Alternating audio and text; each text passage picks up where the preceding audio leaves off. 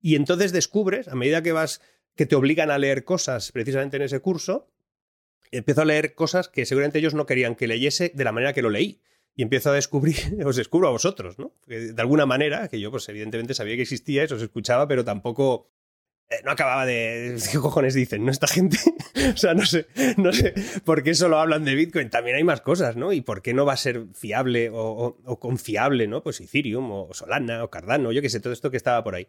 Y, empiezas a leer y a descubrir que, ¿no? que esto no va de. Ojo, esto no va solo de que haya un activo digital capaz de que se pueda hacer una cosa u otra, o que tú puedas darle valor o no, que sea reserva. Y descubres que no hay, no hay más espacio que simple y llanamente para crear un espacio de confianza de algo que todavía no existe, que es el cash digital.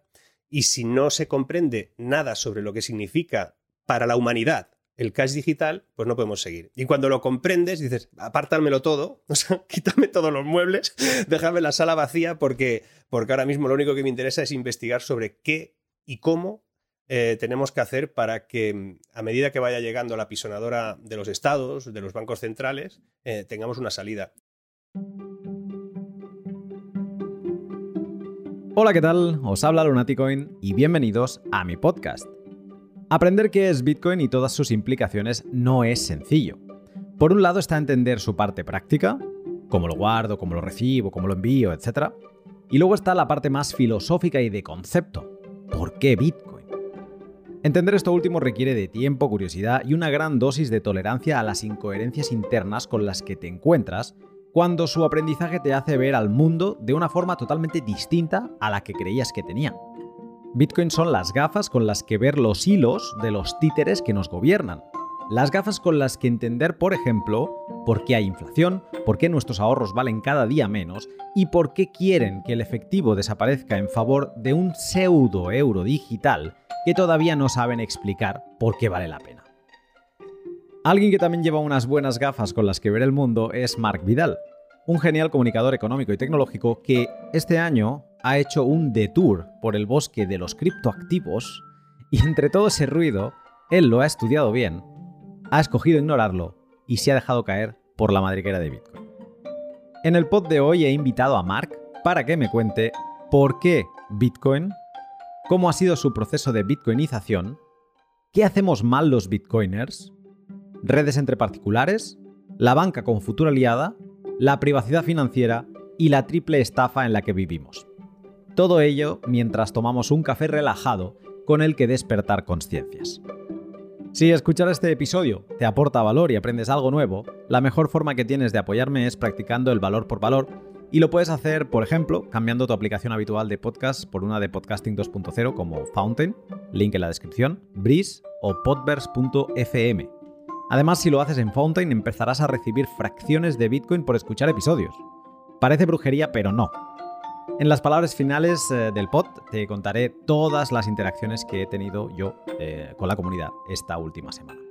Recuerda que si un contenido te aporta valor, el que sea, ponlo en cifras y házselo llegar a su creador sea un pod, una imagen, un texto o un vídeo. Antes de dejarte con el capítulo de hoy, una mención rapidísima para mis sponsors que, junto a mis Patreons, me permiten pot a pot seguir trabajando en lo que más me gusta. Hodel Hodel, la página web en la que comprar Bitcoin de otros particulares sin ceder datos personales, sin perder la custodia de tus Bitcoin y sin que nadie que tú no quieras se entere de que lo estás haciendo. A Bitrefill, la página web donde comprar de todo con Bitcoin. Brains, la empresa checa relacionada con todo lo que tiene que ver con software minero, y LEN, la página web donde prestar y tomar prestado utilizando a Bitcoin como colateral. El pod de hoy sienta muy bien. Sienta muy bien a los no iniciados en Bitcoin porque Mark te habla sobre por qué te deberías interesar por él con la claridad que le caracteriza. Sienta muy bien también a los iniciados para refrescar la que se nos viene encima con las CBDCs y la triple estafa en la que vivimos. Y sienta muy bien a los que estamos todo el día hablando de Bitcoin para recordarnos que en nosotros recae la responsabilidad, si es que la queremos tomar, de hacerlo fácil y atraer a más gente a Bitcoin. Si eres de los que justo está empezando, te dejaré un link en la descripción, empezarenbitcoin.com, con una serie de podcasts específicos para principiantes con los que adentrarse en su madriguera. Con todo esto dicho, prepárate para despertar y entender por qué prestarle atención a Bitcoin. Sin más, te dejo con el pod. Buenos días, Marc. Buenos días, Luna, ¿qué tal? Muy bien. ¿Y tú? Yo siempre intento ver la vida con buena, con buena perspectiva, siempre. Me, hace ilusión estar aquí por varios motivos, pero también porque cuando estuvimos hablando por email, eh, te dije algo como, oye, pues quedamos a hacer un café virtual y literalmente estamos con un café ambos y yo me lo he tomado mentalmente como un momento de break y de descanso. Y también para hablar de Bitcoin. Ahí. Bueno, pero, pero ya, ya, va bien que te lo tomes eh, con relax, porque, o sea, de Bitcoin, vosotros, tú y todos tus eh, seguidores sabéis mucho más que yo. Es una cosa que me sorprende que, que me entrevistes sobre Bitcoin, ¿eh? pero bueno, allá voy, allá voy. A ver qué tal. ¿Te consideras Bitcoiner? Sí, sí, eso sí. Eso sí. O sea, bueno, mm, es mucho. Sí, pero bueno, primero que la, la, evolución no ha sido directa ni, ni, a la velocidad tal vez que otros, pero sí que ha habido unos condicionantes que me han llevado ahí. O sea, me han llevado a, considerar eh, o a ser, tal vez incluso más maximalista que otros. Tengo la sensación de, de, que a medida que vas entrando y que vas descubriendo exactamente lo que es, eh, van cayendo todas las piezas y fichas alrededor, ¿no? Esto es como un como cuando entras con, un no sé, con un vehículo a toda velocidad por algún lugar y hay todo tipo de barreras de obras y tal y tú vas, vas derribándolas todas, ¿no? yo no sé si al final la obra está acabada o no, ya veremos, ¿no? Pero de momento todo lo demás me sobra porque solo hay un planteamiento que es de lo que hablaremos, entiendo, y que, y que además elimina la posibilidad que de momento, yo no digo que en el futuro eso no pueda ser, eh, de momento no no podemos dejarle sitio a, ninguna otro, a ningún otro criptoactivo si quiere serlo, ¿no? Interesante, obviamente sí, te voy a preguntar por todo esto. Estabas hablando de esta calle que vas eh, como comiéndote objetos, me ha parecido que estabas en un gran devauto de Bitcoin, en, entrando y sin control. Y mm, creo que está muy bien eh, empezar así por esta evolución porque, mira, te traigo dos citas tuyas, ¿vale? A ver. Em, entonces, lo más curioso de estas dos citas es que son de, de, de 2 diciembre, una es de hace un año y la otra es de ahora, de hace unos días. ¿no? es una incoherencia total, seguro. Bueno, tranquilo. Porque es que yo, sé, yo en, eso, disfruto, ¿sabes? Escuchándome a mí mismo hace tiempo también disfruto. pero venga, dale. A ver, también este inicio que tú tuviste lo hemos tenido todos y yo, mi podcast va por la quinta temporada. Si te escuchas la primera temporada, eh, puedes disfrutar mucho también. Puedes sacar todas las citas que quieras. Viva Solana, viva Solana y los no, Es que ni existía, pero habían otras, o sea que no te preocupes. Eh, vamos con las dos citas. Mira, la primera, la de diciembre de 2021, decías así. Desconozco si Bitcoin es la moneda del futuro. Lo único que sí tengo claro es que la tecnología que sujeta a las criptomonedas es el futuro. Obviamente, luego este vídeo seguías y esa tecnología a la que hacía referencia era la tecnología blockchain. Sí que está bien que en ese vídeo, eh, digamos que te apartabas de los eh, meme coins y del trading y demás, sino que tú buscabas casos de uso prácticos, pero pensando en que la tecnología blockchain era seguramente lo que, digamos, te podías eh, referir a ella sin quemarte mucho, ¿no? En el blog del lunes 4 de diciembre de este año, 2022, dijiste lo siguiente. Diferencio mucho todo ese ruido de las criptomonedas de Bitcoin. El único activo digital que considero es Bitcoin y el resto de proyectos cripto no serán nunca moneda ni dinero.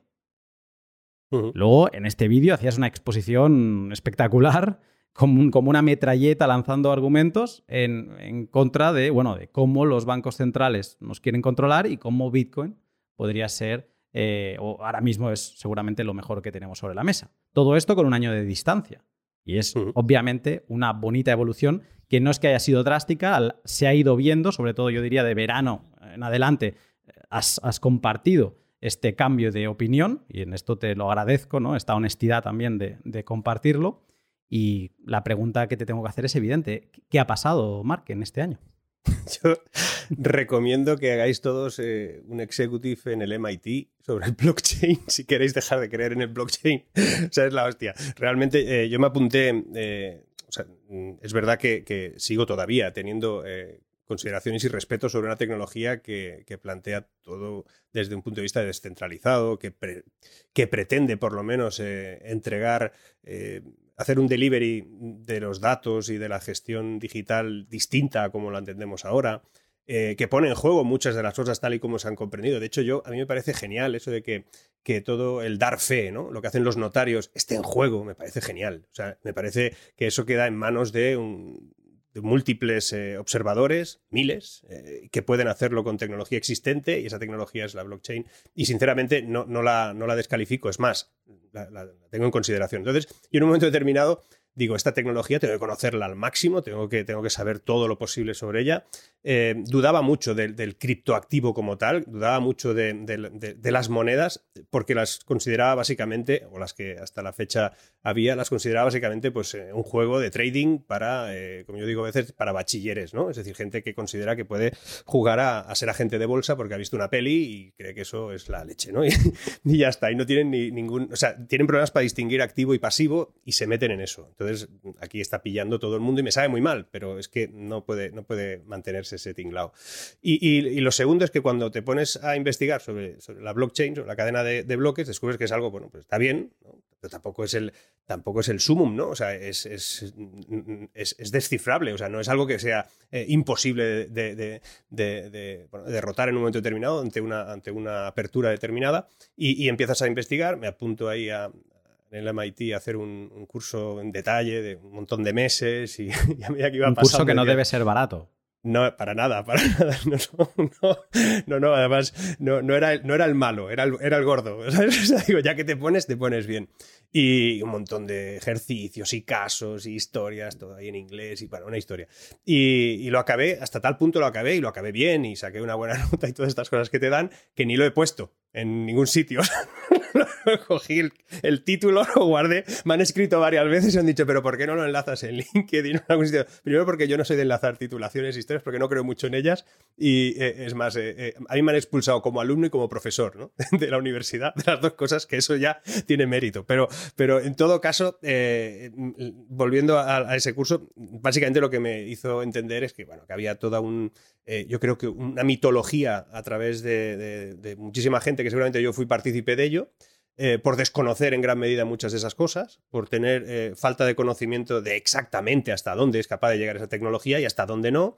Y entonces descubres, a medida que vas, que te obligan a leer cosas precisamente en ese curso, empiezo a leer cosas que seguramente ellos no querían que leyese de la manera que lo leí. Y empiezo a descubrir, os descubro a vosotros, ¿no? De alguna manera, que yo pues evidentemente sabía que existía, eso os escuchaba, pero tampoco no acababa de. ¿Qué cojones dicen, no? Esta gente. o sea, no sé, no sé por qué solo hablan de Bitcoin. También hay más cosas, ¿no? Y por qué no va a ser fiable o, confiable, ¿no? Pues Ethereum o Solana o Cardano, yo qué sé, todo esto que estaba por ahí. Y, empiezas a leer y a descubrir que, ¿no? que esto no va de. Ojo, esto no va solo de que haya un activo digital capaz de que se pueda hacer una cosa u otra, o que tú puedas darle valor o no, que sea reserva. Y descubres que no hay, no hay más espacio que simple y llanamente para crear un espacio de confianza de algo que todavía no existe, que es el cash digital. Y si no se comprende nada sobre lo que significa para la humanidad el cash digital, pues no podemos seguir. Y cuando lo comprendes, dices, apártamelo todo, o sea, quítame todos los muebles, déjame la sala vacía, porque, porque ahora mismo lo único que me interesa es investigar sobre qué y cómo eh, tenemos que hacer para que mm, a medida que vaya llegando la pisonadora de los estados, de los bancos centrales, eh, tengamos una salida. Y yo lo contemplo como una eh, salida de emergencia, o sea, lo contemplo como un, como un elemento que nos permitirá evadirnos o por lo menos bueno, comportarnos como seres humanos libres en un entorno en el que cada vez va a ser más difícil no soy mucho más romántico que eso. Es decir, no, no, no, no, voy mucho más allá de que no, es que tiene que ser un sistema de pagos. Lo será, puede serlo. De hecho, ya lo es gran medida, pues tiene, tiene eh, de, hecho para mí eso ya es asombroso, ¿no? O sea, que ya, que ya se pueda eh, pagar con algo que simplemente se certifica por, el por, por, la observación generalizada de unas máquinas y unas personas que están minando, o el hecho de que, de que se llegue a comprender que el valor que tiene, que tiene Bitcoin, em, yo el otro día lo escuchaba, eh, lo escuché, me parece que Ancho Bastos, que lo entrevistaste, y hablaba de eso yo lo había utilizado eh, hacía tiempo y yo lo había comparado así, pero hablaba del hecho de, minar oro y minar eh, bitcoins, ¿no? O sea, decía, bueno, es que la dificultad inicial era muy poca, con lo cual, pues, eh, pues por eso valía poco el bitcoin y ahora como las fórmulas matemáticas necesarias para resolver los problemas que entregan, pues en este caso las aplicaciones por bitcoin, pues al ser más difícil, al requerir muchas más funciones, pues es más costoso. Coño, eso es un activo digital es que em, si cuando alguien critica el hecho es que no hay nada detrás, o te dicen es que no se paga con Bitcoin prácticamente en ningún sitio, están cometiendo un error mm, tremendo en nuestros días. Y es que en nuestros días lo digital vale muchísimo. Es decir, ¿cómo, cómo que no vale nada algo que sea digital? ¿Cómo que tienes que tenerlo en la mano? Perdona, cuando compras oro compras un, apunte contable en estos momentos. A ti no te dan oro prácticamente en ningún sitio. Te dan un apunte contable que dice tienes dos gramos de oro o dos, o dos kilos. Eh, ¿Lo puedes llegar a tener físicamente? Bueno, de momento lo tienes en un apunte contable. Eh, ¿A ti quién te dice que un billete de dólar vale lo que vale? ¿O un billete de 100 millones de dólares eh, de Zimbabue vale lo que vale? O sea, eso es, esas consideraciones no me valen. Pero en el caso de Bitcoin, además, resulta que sí que vale lo que dice, porque cuesta obtenerlo. Y cuando algo cuesta obtenerlo, sea un activo físico o sea un activo digital, tiene valor. Y ese es uno de los elementos que a mí me ha, hecho explotar la cabeza. Porque dices un momento, eh, ¿por qué vale eh, lo que vale, no sé, mm, un conjunto de datos que se utilizan, por ejemplo, en una red social? Pues porque esos datos que son digitales tienen una utilidad determinada o no, pero sobre todo porque cuesta obtenerlos, transformarlos en información y finalmente darle sentido para que acabe siendo conocimiento. Coño, pues es lo mismo. A mí me cuesta un montón obtener un Bitcoin en estos momentos. Bueno, una, décima parte de Bitcoin cuesta un montón. Entonces, si cuesta algo, si algo es difícil, sea a través de una pala o sea a través de una computación, eso tiene un valor. Y el valor aumenta con la dificultad de su obtención. Y, eso me hizo explotar la cabeza el día que pensé eso. Y creo que si alguien comprende, el que, el que niega el hecho del valor digital, si comprende que nuestro tiempo, el 95% del dinero se mueve en un entorno absolutamente digital, y que se le da valor por el hecho de que se mueve en lo digital y que cuanta más digital es, más velocidad tiene y cuanta más velocidad tiene, más valor adquiere porque se, inflaciona, pues eso, eso te hace cambiar la perspectiva. Eh, para mí, o sea, tuve esta fase que estás hablando tú ahora, ¿no? De entender, de, buscar el valor intrínseco, ¿no? Que esto es algo que el que empieza a descubrir esto de Bitcoin primero dice, no hay nada detrás, y luego intenta buscar a ver si hay algo, y, hmm. buscas ¿no? estos razonamientos. Para mí lo más importante de lo que has mencionado de la minería es que esos mineros que están haciendo inversiones enormes para poder estar ahí participando, para mí lo importante es la señalización que están haciendo. ¿no? Es una gente que está señalizando con su capital, que está destinando a máquinas carísimas, ahora un poco más baratas, pero igualmente necesitan muchas. Entonces, e, esa señalización al menos tiene que decir que cuando aquello de cuando el río suena es que agua lleva, ¿no? O sea, algo está pasando ahí. Pero me quedé con una frase, y la dejo aquí para quien quiera, que me dijo una vez, em, bueno, que me explicó Manuel Polavieja, eh, que o sea, Bitcoin no tiene valor intrínseco. Igual que tampoco lo tiene el oro. O sea, es como. Eh, y eso es otra madriguera que abrir, ¿no? La gente se piensa que el valor intrínseco es algo importante eh, o necesario para el dinero y el, y el, dólar tiene valor intrínseco porque está la Reserva Federal detrás o en el Banco Central Europeo detrás del euro y tal.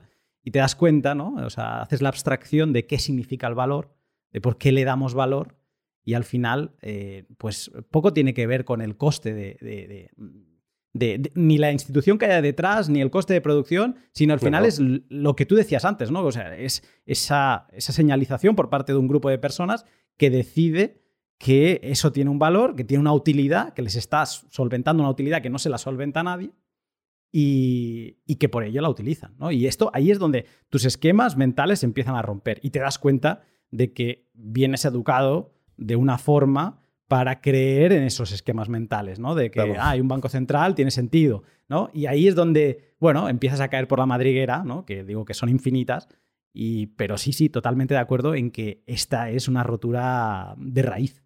Y, creo que, sinceramente, o sea, solo, yo no sé si, si porque no se puede saber, eh, confío que sí, ¿eh? Si Bitcoin al final será eh, lo que a muchos nos gustaría que fuera, ¿no? Esa, esa alternativa al mundo eh, desde el punto de vista monetario que tenemos y tal.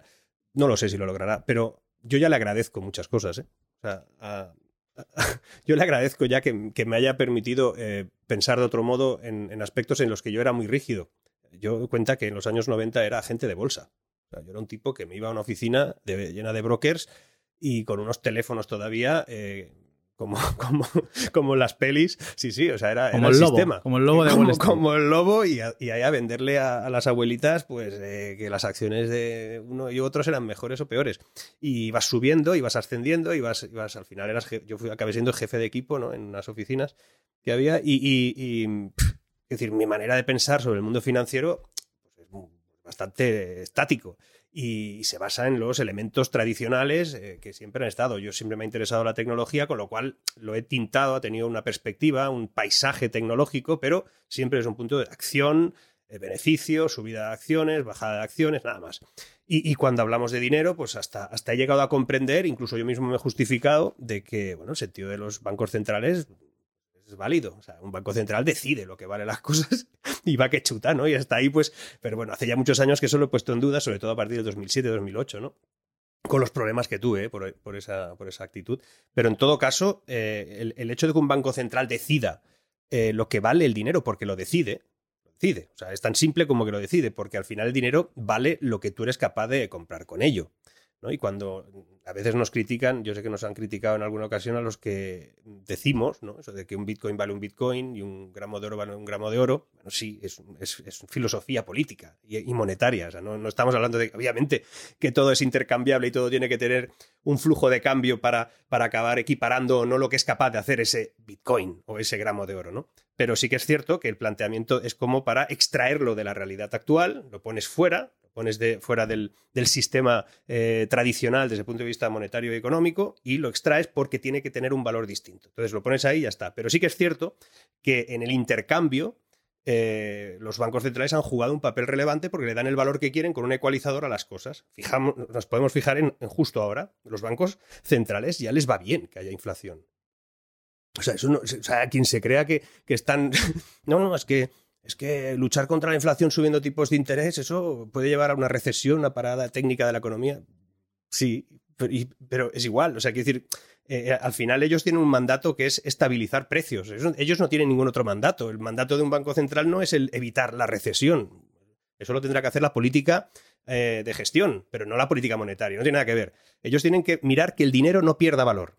Y la inflación hace que pierda valor el dinero. Entonces no hacen esa actitud básicamente porque consiguen devaluar la sociedad, que es más fácil.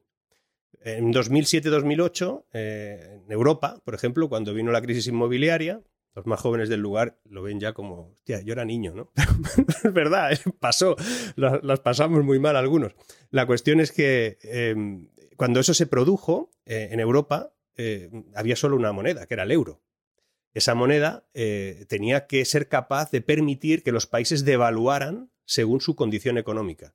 Mientras que, por ejemplo, en el 92, 93, 96, Europa cuando devaluó, pues hubo países que no tocaron su moneda, el marco, el franco, la lira, y otros países que sí, como España, que devaluó su peseta al 50% en aquellos años, perdió un valor de 50% de cara a lo que podías comprar con ella en el exterior. Pero en aquella época éramos menos globales y sobre todo eh, lo que pasaba es que necesitamos menos cosas de fuera, con lo cual mm, podíamos vendernos a nosotros mismos más cosas absurdamente y creando pues una lo que se llama una endogamia eh, de cambio y es lo que hacíamos en España. Entonces bueno nadie se dio cuenta de que habíamos devaluado técnicamente son los que viajaban fuera y éramos pocos. La cuestión es que cuando eso pasó en el 2007 España no podía devaluar la peseta. Ningún país podía devaluar su moneda ni sobrevaluarla. Entonces qué pasó que devaluábamos por salarios España, en aquellos momentos, si, si, o sea, los que nos estén escuchando pueden buscar, el salario mal visto en el año 2007 en España era ser mileurista. La palabra mileurista salió como un insulto. Salió como algo, ah, solo cobran mil euros, ¿no? Entonces, eh, eh, además lo escribió una chica en La Vanguardia en una carta eh, muy divertida que soy mileurista, decía, y era como algo terrible. Bueno, pues al acabar la crisis del 2007 al 2013, por poner un periodo determinado, ser mileurista era un sueño. De hecho, todavía hay gente que considera que cobrar mil euros está bastante bien. Imaginémonos, ¿no? Entonces, lo que, lo que sucedió es que España devaluó por salario. Nuestra economía pasó a un entorno eh, en el que con lo que se ganaba, con el trabajo, con el capital que tú podías obtener con tu esfuerzo, podías comprar menos cosas que un francés o que un alemán. Ahora, nuestra devaluación se está produciendo por la inflación. Es decir, nuestra inflación acumulada en estos momentos en España, por ejemplo, eh, pues después de 14 meses con una inflación media superior a la, europea, porque ahora como nos dicen que la tenemos más baja, pues parece como que ya... Pero claro, esto es fijarse en el último trayecto. O sea, lo que hace la política...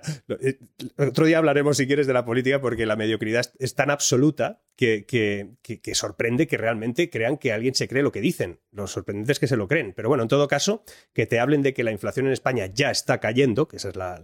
incluso alguno puede llegar a decir que caen los precios, pero bueno, te dicen ya está cayendo, eh, te lo dicen porque miran el último mes. Con respecto, con respecto a Europa, llevamos 14 meses con una inflación media superior a la europea, el poder adquisitivo español se ha devaluado muchísimo más que el europeo, de manera que nosotros tenemos un problema de devaluación de poder adquisitivo porque es lo único que podemos hacer. Entonces esto va a quedar así. Y eso lo hacen los bancos centrales. Esto, los bancos centrales ecualizan el valor del dinero. Y para España, que dices, pues si España está bajando la inflación o ya está empezando a reducirse lo que es la velocidad de incremento, pues ya no nos interesaría que los tipos de interés suban. Eso solo le interesa ahora mismo a Alemania. No. El Banco Central Europeo subirá los tipos para que a España, independientemente de que su inflación ya no sea tan alta, siga devaluando su economía. Porque España tiene que devaluar su economía, por ejemplo. Y eso es lo que hacen los bancos, con lo cual quien critique eh, el, uso monetario eh, o, el uso o el planteamiento monetario de Bitcoin es que nos ha enterado de que los bancos centrales también lo hacen, todo eso. Lo hacen mal, además. Espero que estés disfrutando de la conversación con Mark. Yo te interrumpo un momento para hablarte de mis dos principales sponsors, a Hodel Hodel y a Bitrefill. Bitcoin de primeras puede asustar. Y ante la montaña que significa tener que entender un poco sus partes principales, animarse a comprar tu primera fracción puede abrumar por completo. Yo te propongo un plan para hacerlo en hodlhodl.com, la web que te permite comprar fracciones de Bitcoin de otros particulares sin tener que ceder datos personales. Por ejemplo, paso cero, descargar Moon Wallet, que es M-U-U-N, es una wallet sencillísima, y ahí generas una dirección para recibir Bitcoin. Paso 1, vas a hodlhodl.com, Paso 2, te haces una cuenta y rellenas la información que te piden. no, tienes que filtrar datos personales, pero sí decir cómo quieres comprar, a qué dirección quieres recibir tus Bitcoin, lo pones ahí. Paso 3, vas a la sección de ofertas de compra-venta, tú quieres comprar, pues vas a comprar y buscas una que te guste por el precio que tiene Bitcoin, por el sistema de pago, yo que sé, SEPA, Bizum, Hallcash, ¿vale? Y luego la cantidad mínima que quieres comprar. Clicas a la oferta y revisas, esto es importante, que no sea un vendedor profesional, porque este sí que te puede pedir datos personales, pero si ves que la descripción no te pone nada en específico, pues será otro particular y no te pedirán más datos. En el paso 5 defines cuánto quieres comprar, rellenas los datos, ¿vale? 50, 100, los que sean, los rellenas, ¡pum! y aceptas el contrato. Y desde ese momento te dejas llevar por la web de Hodel Hodel que te va a ir guiando en este proceso para que no des un paso en falso y que nadie se vaya con lo que no es suyo. Todo esto que te acabo de decir lo tienes en un vídeo de dos minutos y luego en otro si quieres más extenso de 15, explicado paso a paso para que no sufras. Y ya lo sabes, si quieres empezar a acumular Bitcoin de forma soberana, hodlhodl.com es tu mejor opción. Y también te gustará conocer a Bitrefill, la página web de la empresa sueca que desmonta todos los mitos de que con Bitcoin no puedes comprar nada. En Bitrefill puedes comprar tarjetas regalo de un sinfín de establecimientos de todos los países del mundo. En el caso de España, hablamos de establecimientos como Zara, Carrefour, Amazon o Steam. Nada de tiendas desconocidas. Y además Bitrefill es muy práctico para todos los que viajamos un poco porque te permite recargar tarjetas móviles de todos los países del mundo. Bitrefill es sencillo, vas, escoges el servicio del que deseas adquirir una tarjeta regalo, marcas qué cantidad de euros quieres comprar, te aparece un QR, lo escaneas con Moon, lo pagas y listo. Tarjeta de regalo viajando a tu navegador y también a tu email en apenas segundos. Si no me crees, compruébalo tú mismo siguiendo el link de la descripción y sorpréndete con su enorme catálogo. Y ahora, de vuelta con Mark. Ahora has mencionado este tema que esta, esta última semana ha estado caliente, ¿no? El de un Bitcoin es igual a un Bitcoin. Y mm, yo reivindico esto y me voy a no me voy a cansar de seguirlo utilizando porque hay mucha gente, luego te preguntaré por ello, que todavía mira con recelo a Bitcoin y quizá una expresión así les puede hacer despertar y les puede hacer acabar en la conversación, en la pregunta que acabamos de, contestar y, conversar, ¿no? Que el darse cuenta, el decir que un Bitcoin es igual a un Bitcoin, ha de hacer pensar a la gente que dicen estos chalaos y empezar a tirar del hilo y darse cuenta, ¿no? A lo mejor acaban en la escasez digital o acaban dándose cuenta de lo contrario, de que hay una cosa que se llama euro dólar que no tiene fin. Que de hecho eh, si miras el poder de compra a lo largo de la historia, el dólar tiene más tiempo, ¿no? Podemos mirar el dólar a lo largo del... Es que tiende a cero, ¿no? Es un límite y entonces eh, tú mm, has de pensar en qué barco quieres estar o al menos cómo quieres protegerte. No sé, quizá en la manera de enfocar los ahorros y y cómo gestionar la economía. Bueno, cada uno va a hacer su propia investigación, pero quizá no quieres ser maximalista en eso, quizá quieres aprender para eh, gastos al corto plazo, gastos al medio largo plazo y cómo gestionar tus ahorros. Pero mm, bueno, si tu cabeza llega a pensar todos estos temas, yo creo que está muy bien seguir sacando a pasear el un Bitcoin es igual a un Bitcoin y entiendo que gente que ya está metida, ya entiende de qué va la historia, se, estire de los pelos, pero lo siento, o sea, es así. O sea, yo creo que no, podemos seguir hablando para nosotros, está muy bien seguir hablando para nosotros, pero tenemos que un poco ayudar a que toda esta catombe que se nos viene encima, Mi pues que no sea... A, a los bitcoiners es esa. O sea, hay una crítica a los bitcoiners eh, de, oye, o esto, o esto se lo, se lo hacemos llegar a la gente de manera simple o tenemos un problema, porque la, famosa adopción masiva, estas gripolleces que se dicen de vez en cuando, sí que tiene algo que ver. Y es que hay un, hay un, o sea, esto tiene que llegar a más gente y tiene que llegar bajo la filosofía de que es una salida de emergencia a una realidad eh, monetaria, económica y de control que se va a producir de forma inminente mucho más rápido de lo que parece. Ayer salía, pues, anteayer, el otro día lo, puse y lo, ha replicado mucha gente, ¿no? Eh, pues Lagarde, ¿no? Explicando que, oye, sí, sí, o sea, mm, privacidad tal vez, pero anonimato no. Fin. Se acabó la película y no y aquí no hay, no hay debate y soy feliz, además, decía, de explicarlo, ¿no? Estamos, estamos rodeados. El, a, mí lo que, lo que.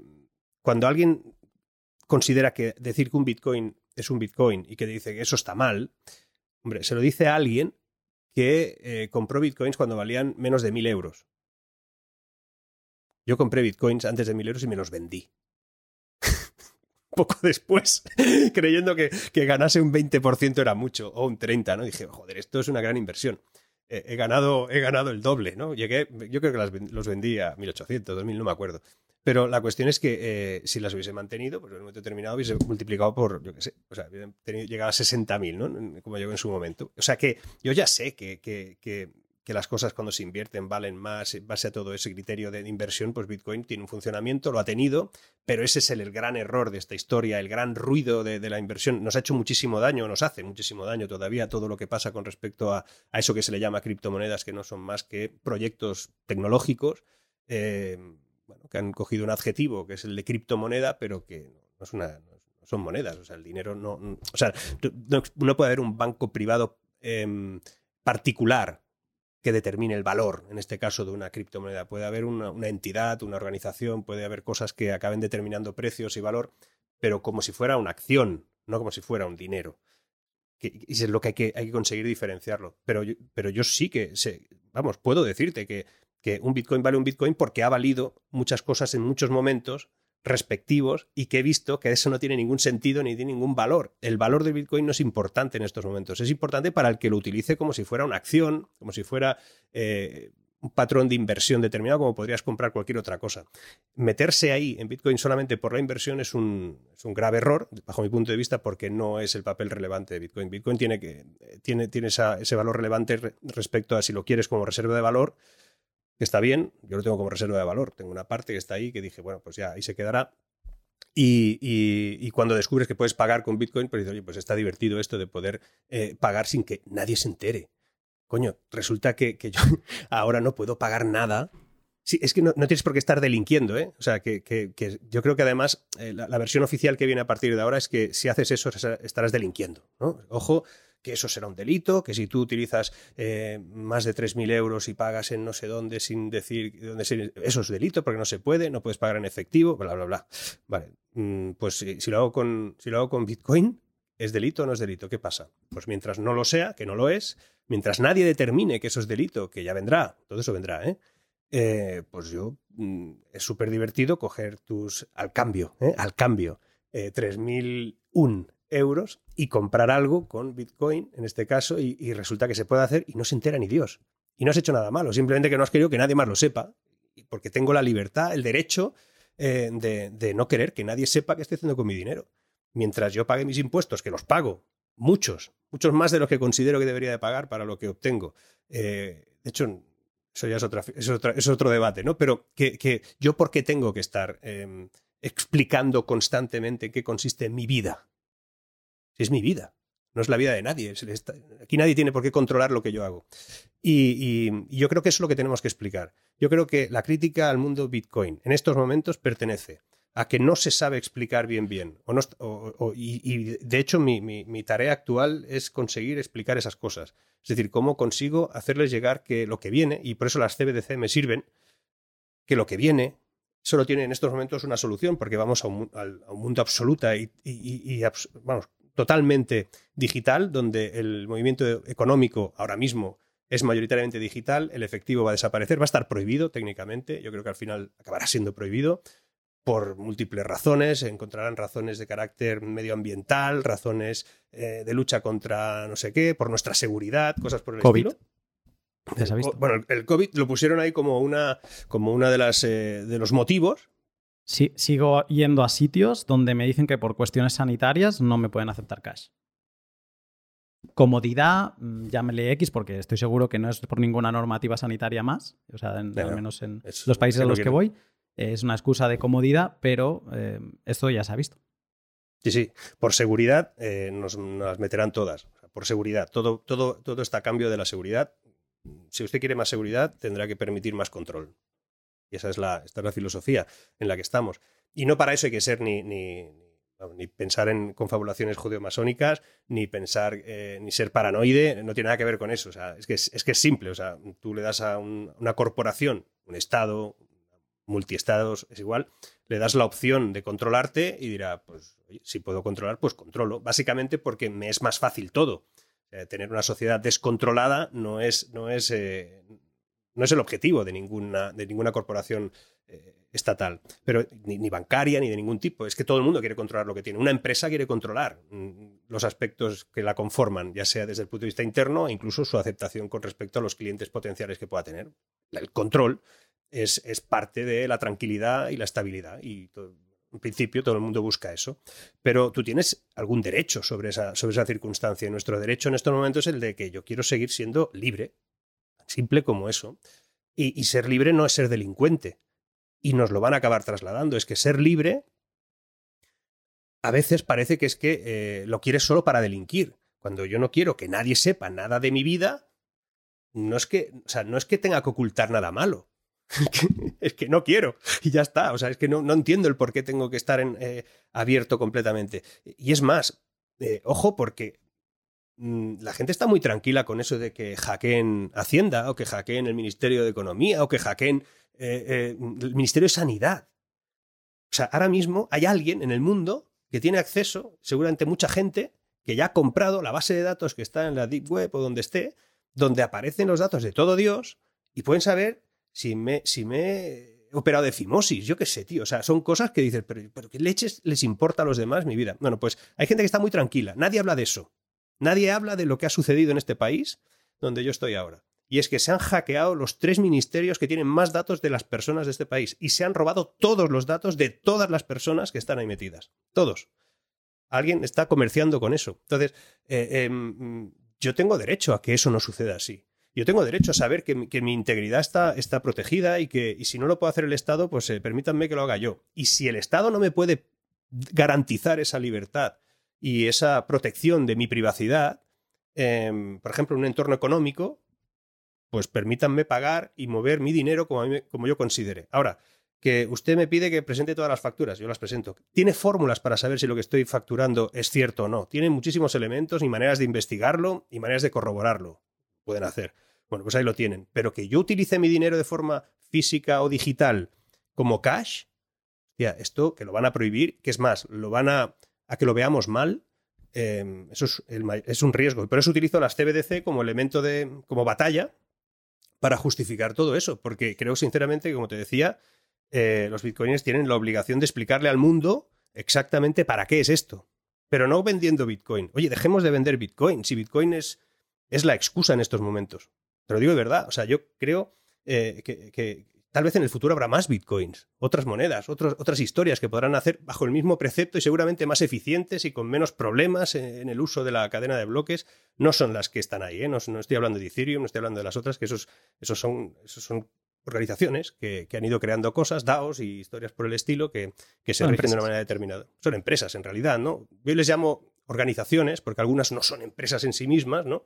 Pero o no funcionan como empresa, pero que al final es una corporación cerrada, ¿no? Y donde no es pública, al final no es, no es una apertura como puede ser Bitcoin. Esa es la gran diferencia, ¿no? Y algunas otras que salen imitando a Bitcoin, que por ahí hay alguna, ¿no? Que, que, que, les conceden el, digamos, la posibilidad de en el futuro ser eh, la respuesta real, buena, eficiente y correcta a este proyecto inicial, a esta primera bandera que se puso con Bitcoin, pues bueno, ahí estarán. No lo sé si habrá más, es posible. En el futuro es posible, pero de momento solo hay una. Entonces, la excusa es Bitcoin.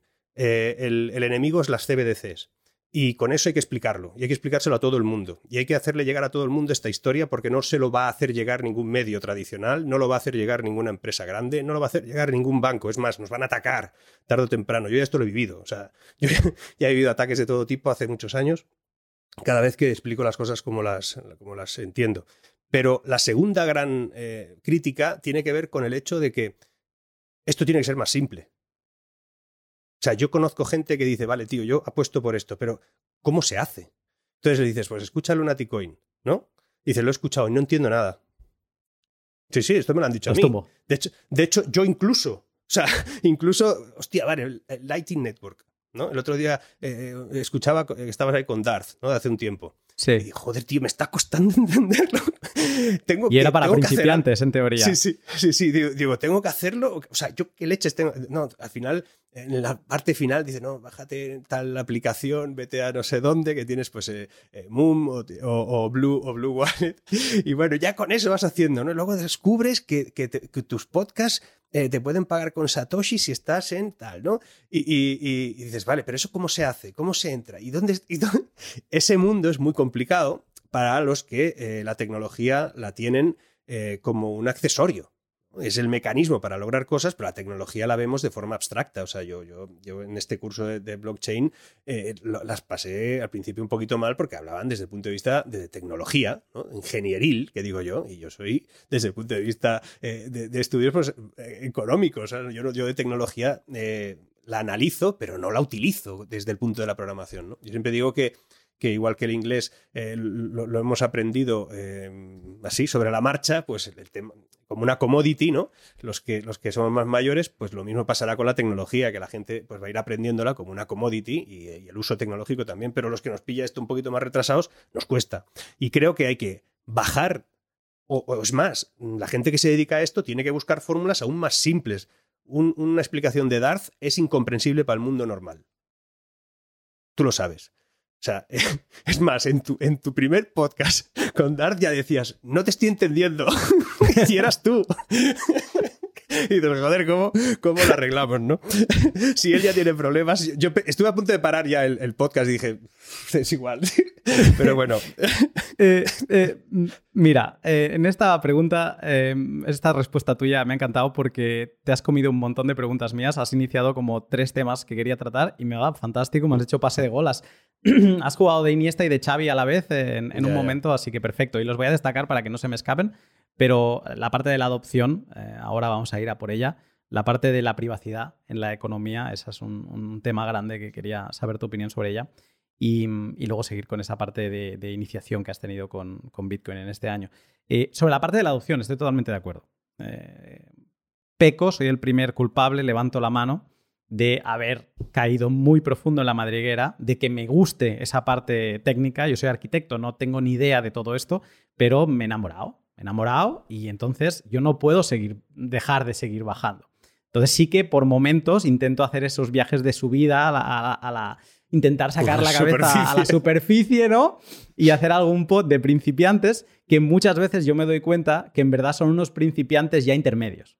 Porque eh, hay veces donde yo he perdido la noción. O sea, he perdido el norte a veces para saber qué es lo que no se entiende. Intento leer, intento meterme en grupos eh, Darth, que lo mencionas y es una persona muy querida dentro de la comunidad, eh, se pasa el día, es como el soporte técnico de Bitcoin. Lo ves en grupos de Telegram de todos los tipos y es el que está, que dices, pero ¿qué haces todo el día? Pues todo el día contestando a gente, intentándole ayudar con problemas técnicos. Pero sí que es verdad que hemos perdido el norte y yo lo vengo diciendo desde hace un tiempo, eh, sobre todo en mis escapadas al Salvador es cuando más iluminación tengo, de decir, chicos, hay que abstraerse. Yo he sido muy eh, anti ningún servicio custodia.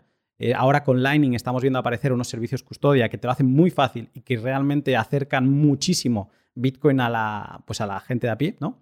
Y eh, me he dado cuenta de decir, vale, quizá lo que hay que hacer es educar, hay que seguir educando y hay que permitir, o sea, hay, rangos, ¿no? Hay, hay un espectro de, de, quizá de capital que te puedes permitir perder para unos será 50 dólares, para otros será 1000 dólares.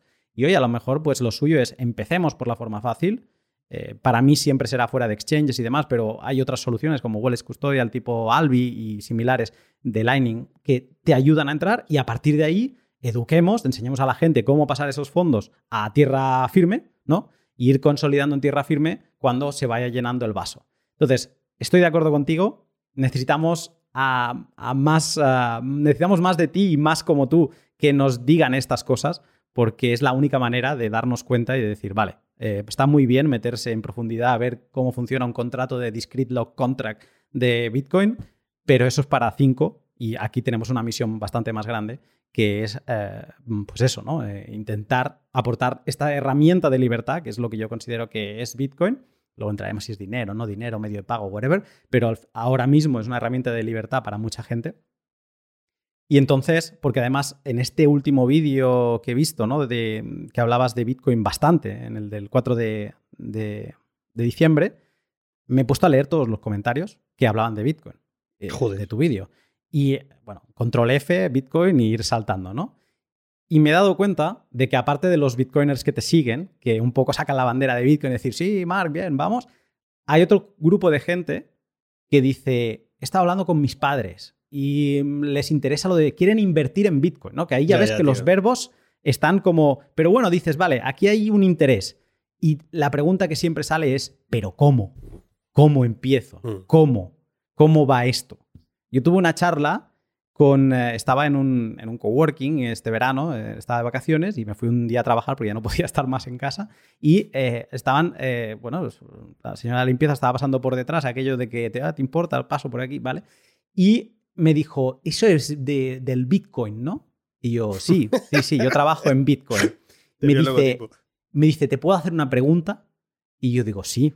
Me dice, es que mi marido dice, quiere dejar el trabajo y trabajar en el Bitcoin porque un amigo suyo le ha dicho qué tal. Digo, vale.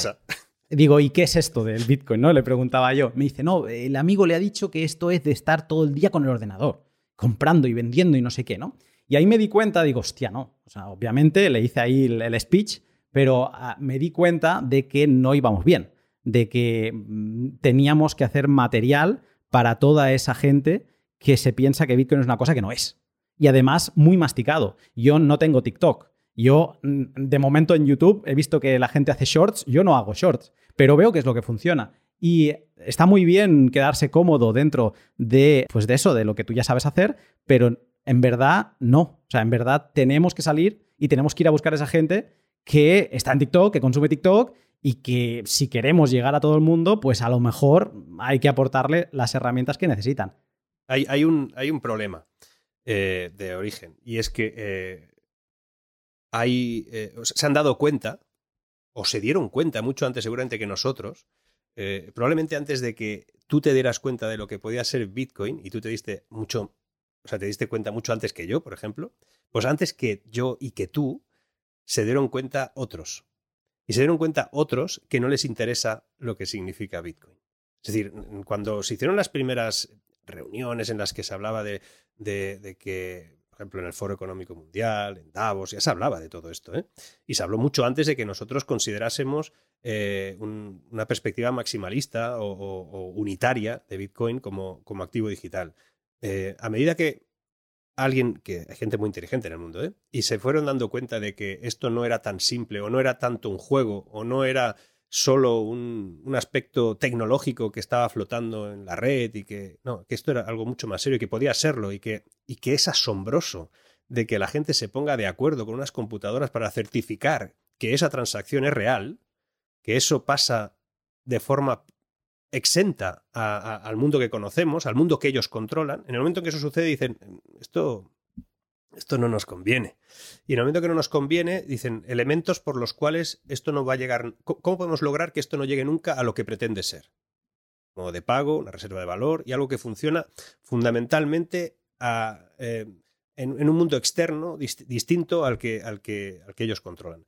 Pues para que eso no suceda es, hablemos de inversión, sea, convirtámoslo en inversión, en, trading, convirtámoslo en eso, convirtámoslo en algo que, que solo se pueda entender desde ese punto de vista.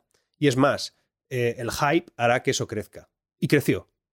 Y a medida que ellos tampoco, tampoco lo marcaron como una estrategia, sino que aprovechan las circunstancias. O sea, nunca les demos el valor de, de ser tan capaces de tener una, una, visión a largo plazo, sino que se van apuntando. La política, en final, al final, cuando los conoces a los políticos, yo los conozco a casi todos, mmm, dices, es imposible que este tipo haya previsto esto.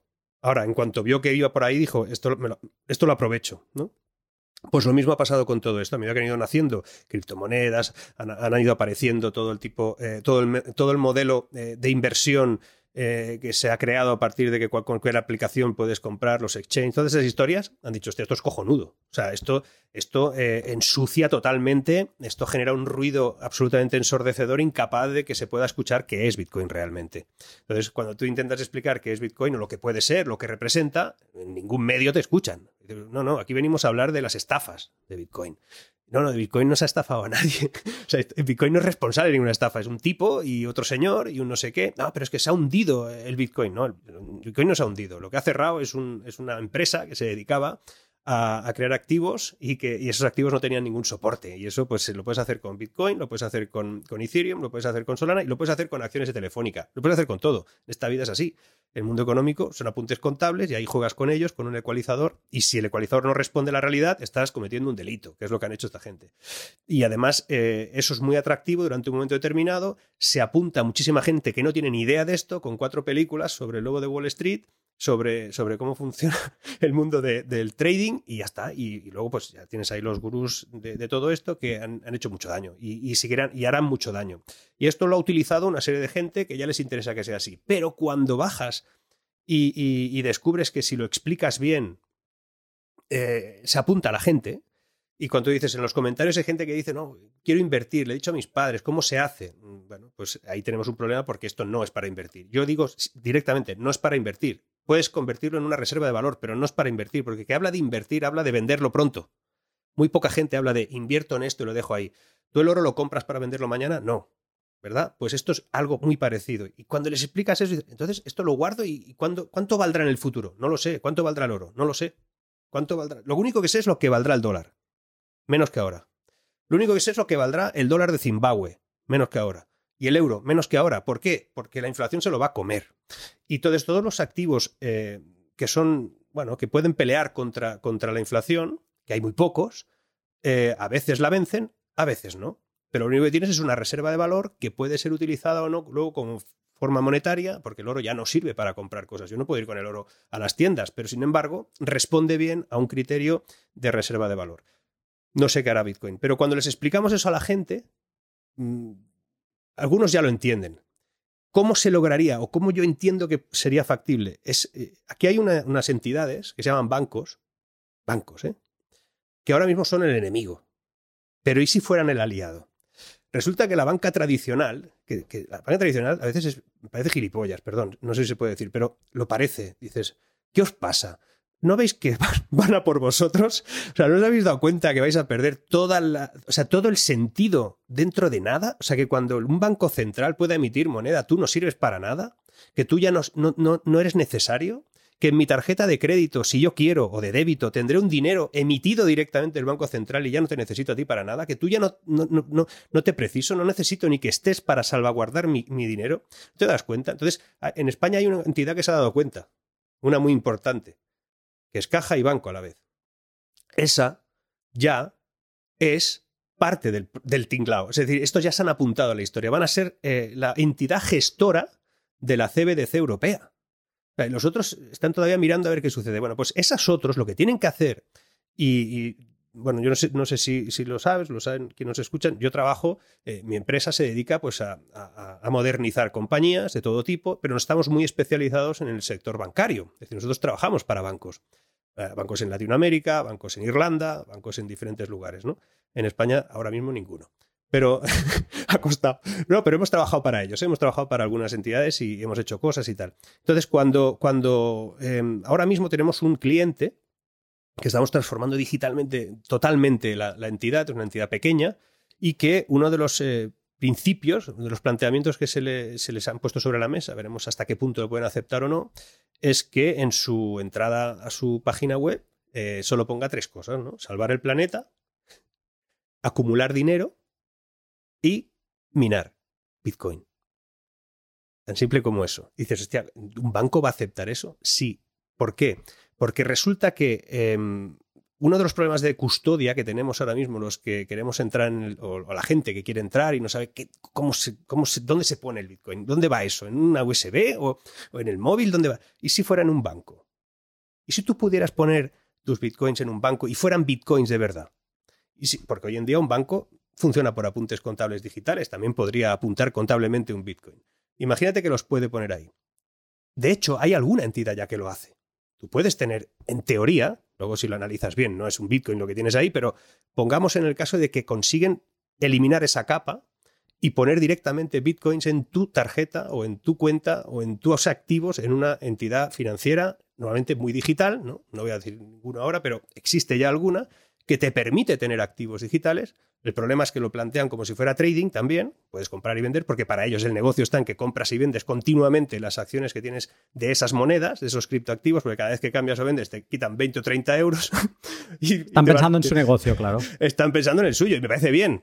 Pero, ¿qué pasa si tú te olvidas de eso? Te olvidas de que ahí donde hay tantas criptos y tú puedes comprar y vender, te olvidas de tenerlas todas, solo tienes una, que es Bitcoin, que lo puedes usar y cambiar tiempo real prácticamente, porque ellos son los que gestionan el cambio y te, te garantizan que el cambio que estás haciendo ahora es el que luego va a valer. Puede que vaya bien o que puede que vaya mal. Normalmente la diferencia en las 24 o 48 horas que sucede no hay mucho cambio, salvo que haya un problemón, pero en principio te lo garantizan. Y tú, técnicamente, en realidad no tienes todavía los bitcoins, pero los tienes apuntados contablemente.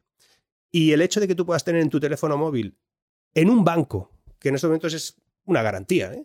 Depende de que entidades financieras muy digitales pueden ser garantía de uso y garantía de reserva. Tú puedes tener bitcoins metidos ahí y no hace falta saber tanto ya. Sé que para un bitcoiner eh, puro, eso, hostia, ¿eh?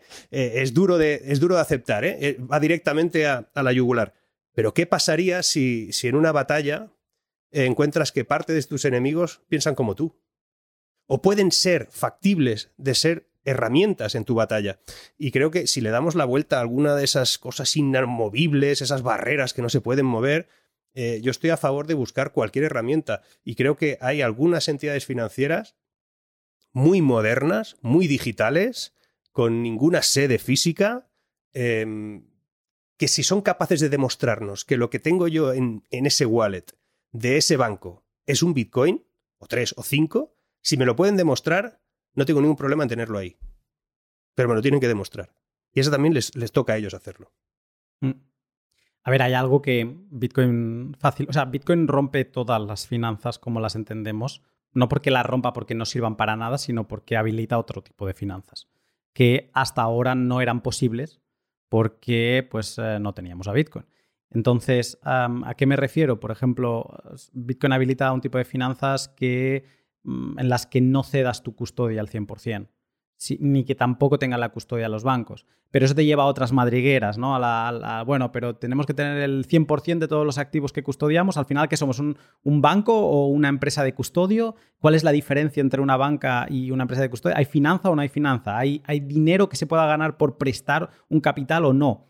¿O se puede prestar capital sin, eh, de, la o sea, de una forma más transparente para que el cliente que ha cedido ese capital vea dónde está, quién se lo está llevando y que acepte ese trato, porque en muchos casos el problema cuando estalla alguna historia tipo FTX y tal, eh, pero ah, Bitcoin habilita todo eso, ¿no? entonces eh, yo creo que por ahí Sí, no te diría que no. Eh, estamos en proceso de aprenderlo entre todos. Estamos redescubriendo cómo funcionaba la banca, porque esto es otro tema. Que tú hablas de los ataques, ¿no? Que van a venir, que están viniendo y, mucho ataque va a venir por la parte de la legalidad. O sea, primero van a intentar no tener que utilizar la legislorrea para controlar Bitcoin, porque lo único que va a demostrar Bitcoin es que no se puede controlar, ¿no? Y les va a dejar mal. Pero antes de eso va a intentar, pues, van a intentar crear una mala fama alrededor de él y, que la opinión pública, pues como sucedía con los no vacunados con, durante la pandemia, ¿no? Y, pero e, es muy curioso, y eso es algo también que me llevo de Bitcoin, aunque Bitcoin mañana se vaya a cero, yo me quedo muy contento, eh, cómo Bitcoin te lleva a la madriguera de entender, eh, oye, ¿desde cuándo estamos primero en una forma de Estado? O sea, ¿desde cuándo hay alguien que te dice que tiene el poder de escribir una ley y que tú la tengas que cumplir? Y eso estamos en una institución, una forma política que tiene como mucho 400 años. Sí, sí, muy moderno eso. Exacto, estados modernos según Bastos, pero eh, bueno, yo creo que ahí habría para un pot entre Álvaro de María y, Bastos y a ver qué saldría de ahí. Eh, pero bueno, independientemente que antes no era así, si, si miras Roma cómo funciona o si miras cómo funciona el common law inglés, eh, no funciona así, no funcionaba. Y, luego es una vez aparece esta legislación, o sea, cómo todos aceptamos que lo que digan va a misa, ¿vale? Y no nos planteamos, pues, ni qué es el dinero, ni nos damos cuenta de que no hace tanto, mm. hace 150, 170 años, que para todo el mundo el dinero era el oro y que el papel, el billete, el dólar era un instrumento que hacía que el oro fuera más portable, más digerible, más todo, ¿no?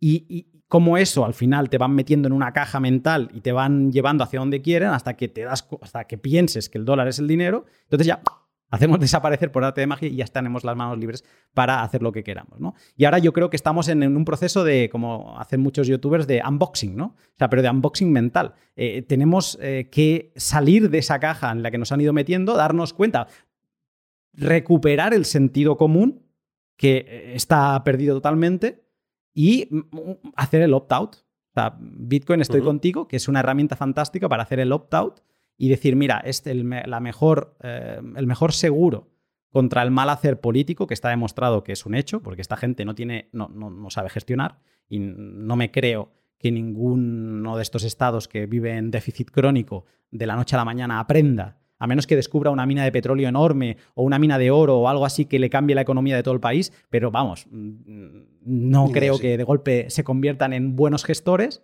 eh, entonces está condenado, como tú bien dices, a que todo se devalúe.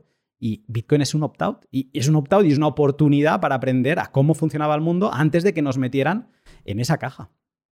Sí, en eso tienes razón. No sé, o sea, ahora mismo eh, eh, necesitaremos expertos, expertos en marketing para, para, realmente decir, oye, ¿cómo, ¿cómo se vende esto? ¿no?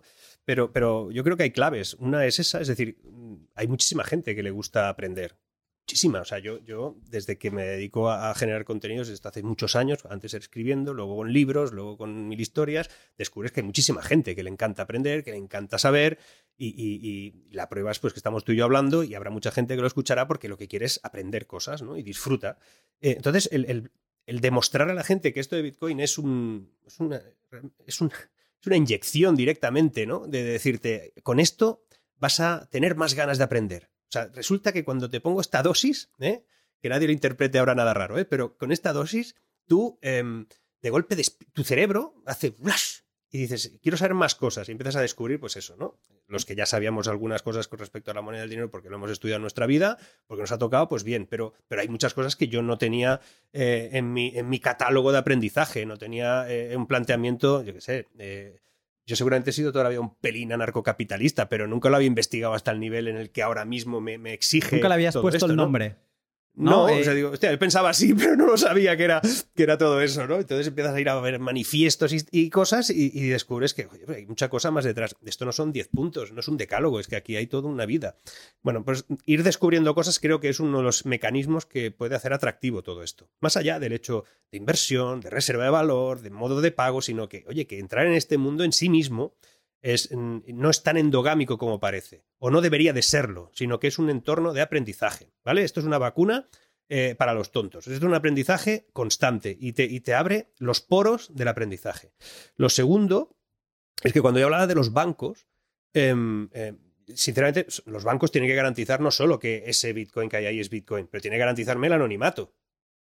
Si no, no me sirve. Entonces creo que también hay, alguna, hay alguien en el mundo, seguramente, dispuesto en alguna entidad financiera a darle la vuelta a lo que es hoy en día el mundo de las finanzas. Estoy seguro. Y estoy seguro que, si no lo existe, lo debería de, se debería de crear el grupo necesario para que eso sea así. ¿Qué pasa? ¿No se puede montar un banco? Es decir, no, se puede plantear eh, un que un banco tradicional tenga toda una, una operativa vinculada al anonimato en ese sentido. No, porque no se le autorizará. Bueno, pero es que hoy los bancos pueden estar en cualquier lugar y pueden incluso estar en la propia cadena. O sea, no, no, no, no tienen por qué estar en, Oye, existen. Cuando estoy hablando de banco, no estoy hablando de un banco como hasta ahora conocemos los bancos, sino otra, cosa que se parecería a un banco, ¿no? Vamos a, vamos a aceptarlo por ahí. Que pudieras utilizar no solo eh, Bitcoin, sino incluso eh, otro tipos de activos que fuesen más tradicionales, no pasaría nada. Y eso se puede buscar, ¿eh? Y se puede. Y, existen mm, proyectos que nos han llevado a cabo porque los ataques van a ser furibundos, y lo son. Em, yo fui, o sea, yo en el 2006 eh, escribí una cosa, que, un libro, que se llama Crónica de una crisis anunciada, y que eh, está por ahí, es, ahora vale 300 euros un ejemplar, está como, sí, una cosa para, para locos fanáticos, ¿no? Pero es un libro que, que me, generó pues cinco o seis demandas, dos bancos, tres inmobiliarias, fue una, una locura. Eh, algunos me pedían una pasta increíble y era porque en su día pues yo puse que eh, la crisis que venía, 2006, aún todo el mundo ataba los perros con longanizas y chorizos por ahí y, un panadero pues tiraba abajo su panadería y construía un edificio de siete plantas sin saber de arquitectura ni de construcción ni nada. Todo el mundo era promotor inmobiliario. Todo. Todo el mundo era, era la hostia. Y, después ese pobre panadero pues se dio cuenta que ya no tenía la panadería, que los pisos estaban mal construidos, que ya no se vendían y que todo aquello pues se lo iba a quitar un banco, ¿no? Y ese, fue su, su, mundo y ese es el que, en el que todavía está seguramente alguno de esos panaderos. Pero yo, escribí eso y escribí pues que había una serie de inmobiliarias en España que eran cero, eran cero, entre ellas una que se llamaba Polaris Wall, me acordaré toda la vida, y estos me demandaron, ¿eh? O sea, quiero decir que tuve, tuve películas eh, gordas. Polaris World desapareció en su día, después. Pero mientras eso no pasó, me demandaron. Me demandó algún banco muy importante de este país por haber dicho alguna, hacer hecho algunas afirmaciones ahí. Incluso justificaron de que habían dejado de tener ingresos por culpa de que alguien había leído mi libro. O sea, unas locuras. O sea, ¿quién iba a leer mi libro en aquella época? Nadie. Pero en todo caso fue así. Entonces lo pasé muy mal. Y me pasé pues dos años teniendo que eh, rectificar escritos eh, públicamente porque mm, si no tenía que haber pagado 100.000, 200.000 euros y cosas que digo, pues sabes que, oye, lo escribo y no voy a convertir en... Eh, un héroe al final es un tío que, que no pudo huir.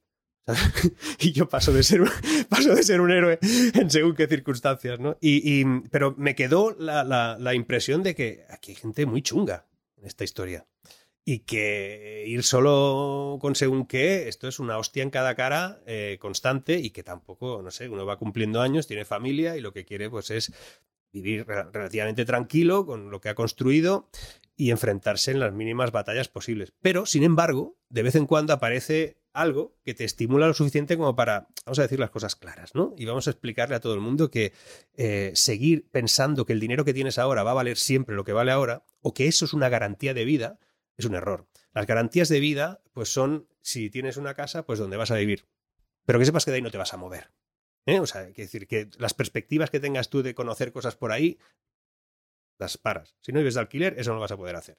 Pero bueno, cada uno tiene su apuesta para el futuro. Que lo que quieres es acumular una reserva de valor vinculada a un metal precioso. Me parece muy bien. Que quieres reservar, todo eso es genial, pero que sepas que si lo que tienes en el banco solo es euros o dólares o coronas eh, de no sé dónde, que tienes un problema, porque esos países que te garantizan el valor vinculado a un banco central, que además se retroalimenta por las políticas económicas que tienen que ver con esos países, hay un problema básico y es que, por ejemplo, en, en España, por poner un ejemplo básico, sobre los que salvaguardan nuestra riqueza, o el valor de nuestra riqueza, o el valor de nuestra economía, es una gente que independientemente del partido político que haya gobernado y quienes sean los que están al frente, han sido incapaces de gestionar más del 38%, solo el 38% de los fondos de cohesión europeos enviados durante los últimos 16 años. Es decir, de todo el dinero que ha enviado Europa a España, ahí lo tienen ustedes para hacer cosas, fondos de cohesión, para cohesionar Europa, solo se ha gastado el 38%. El 62% restante se ha tenido que devolver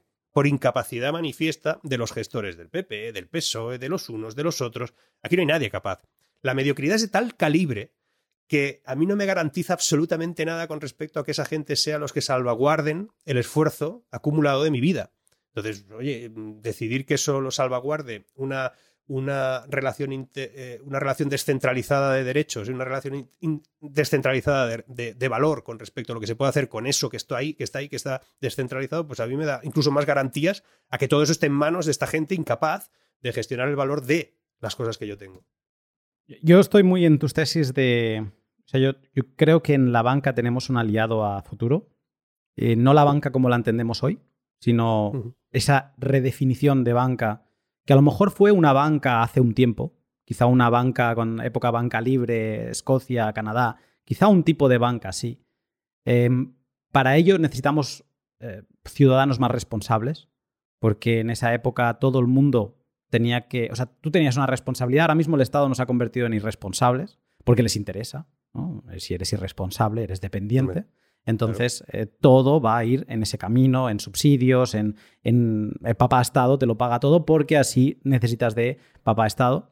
Y obviamente en una época de banca libre de Canadá o de Escocia no estábamos hablando de, gente irresponsable, era gente que sabía que si estaba depositando su capital en un banco que era incompetente, pues seguramente ese banco entraría en quiebra y las quiebras ahí eran chao. Eh, quebró, pues, mm, pues lo siento, no, no hiciste los deberes, ¿no? O alguien no hizo los deberes, pero tú tampoco. Eh, creo que por ahí van los tiros, eh, aunque pueda parecer... Es que, Luna, es que rescatar la banca que se rescató la banca. Se rescataron cajas, por ejemplo, en España, banca en otros países. Hubo países que dejaron caer parte de esa banca, con lo cual mm, lo que hicieron fue sanearla realmente. Eh, el no dejarla caer lo que ha producido es una banca dependiente.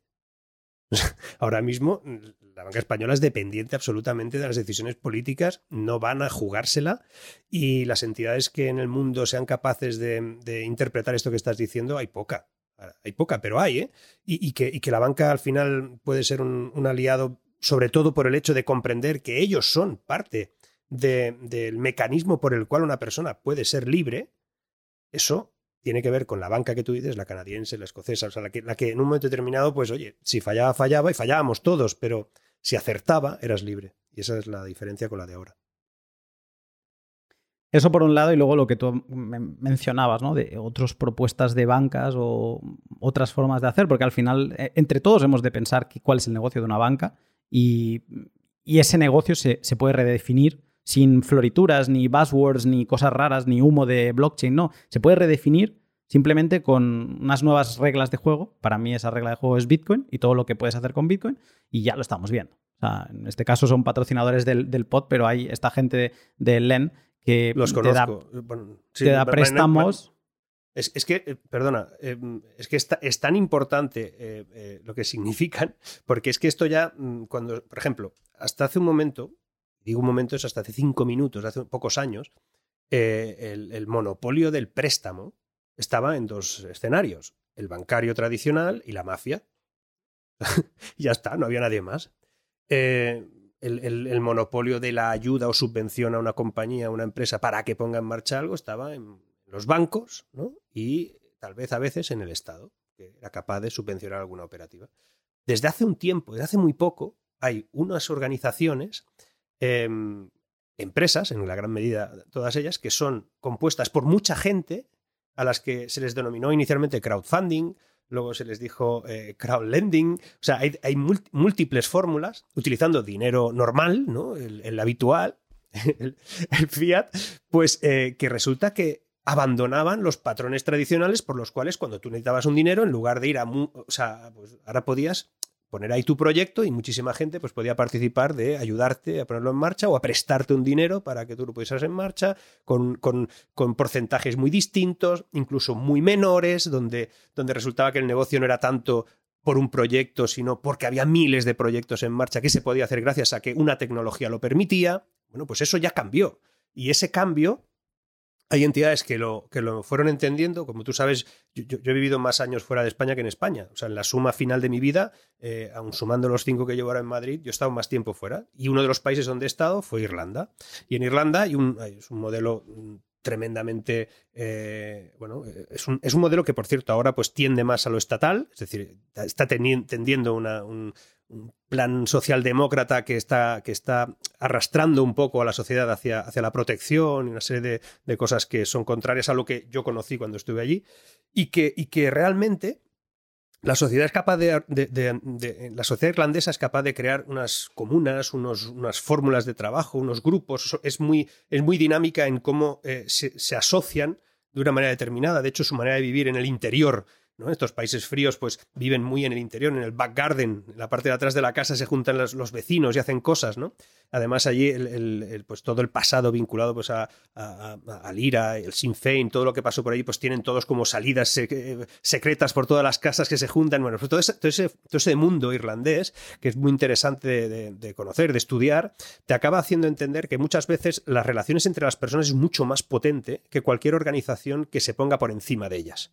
Entonces, cuando eso funciona por autoorganización, eh, resulta que eh, eh, la conciencia social es la de que yo para qué necesito tanto Estado, yo para qué necesito que me estén facilitando la vida si yo me la puedo facilitar. Y entonces resulta que ponen en duda que una empresa tenga que pagar un 25% de impuestos de sociedades, ponen en duda que, que, tenga que haber tramos que se van incrementando exponencialmente para pagar más porque ganas más. Y dices, bueno, hay que, haya que haya una tarifa plana, si yo gano más, pagaré más con mi 25% y si, y si, y si gano menos, pues pagaré menos, ¿no? Y, crean muy pocos tramos. Y, en el impuesto de sociedades no vino porque en un momento determinado, por ejemplo en Irlanda, alguien decidiera que se van a pagar menos impuestos porque así vendrán empresas tecnológicas. Eso fue la consecuencia. Pero el pagar menos impuestos societarios, el corporate tax en, en, Irlanda, no vino por, porque querían llamar empresas tecnológicas, vino porque fue una conciencia social que dijo, las empresas para que tengan beneficios y para que puedan reinvertir en la sociedad y que puedan reinvertir en, bienes de equipo, por ejemplo, precisa pagar menos. y, lo entendió todo el mundo. Nadie lo puso en duda, nadie lo pone en duda todavía, ni los partidos de izquierdas allí. Y ahora pues eh, tienen los beneficios de las empresas tecnológicas y todo lo que supone las farmacéuticas y tal, pero eso no fue así al principio, al principio fue duro, ingresaron muy poco, los primeros años las pasaron putas, o sea, directamente, pero bueno, con el tiempo eso les ha ido creando beneficio, pero no nació por un tema económico, nació por un tema social. Y, eso es lo que nos hace falta ahora, entender todos nosotros, que olvidémonos de lo... Y yo, yo me dedico al dinero, analista económico, he estudiado ADE, todo, todo me interesa desde el punto de vista económico. Pero cuando le das la vuelta a todo eso, descubres que aquí hay un tema social. Yo digo que vivimos una triple estafa, en mi próximo libro se llamará así, la triple estafa, y es una, estafa socioeconómica, una estafa sociopolítica y una estafa, una estafa sociocultural, el mainstream. Entonces, eh, la, socioeconómica es que nos han dicho que para que esto sea, eh, eh, para que podamos sobrevivir como sociedad necesitamos que políticamente, perdón, económicamente esté todo organizado, es decir, esté todo vinculado a unos procesos claros, eh, una estructura económica clara, no te puedes salir de ella, la bancaria, la, estatal, todo eso. La sociopolítica es la que te dice eso, la socioeconómica, perdón, la socioeconómica es la que te dice eso, la sociopolítica es la que te dice que eso solo se puede hacer votando, estructurando los partidos, las partitocracias que nos gobiernan, etcétera, ¿no? Los, macroestados estos que se juntan por intereses comunes, como puede ser Europa, eh, porque Europa no se la cree nadie, o sea, pero eh, bueno, estamos ahí todos juntos, pero no se la cree nadie, es difícil de que tú vives donde vives y, dices, oye, aquí nadie, nadie, nadie se parece a nadie de Cáceres, tío, o, sea, o, de, Alicante, ¿no? O sea, todos, o sea, nosotros a veces tenemos más cosas en común, pues yo qué sé, con una persona que está muy, muy lejos eh, eh, en el norte de, de, Mauritania que con una persona que vive, pues, en,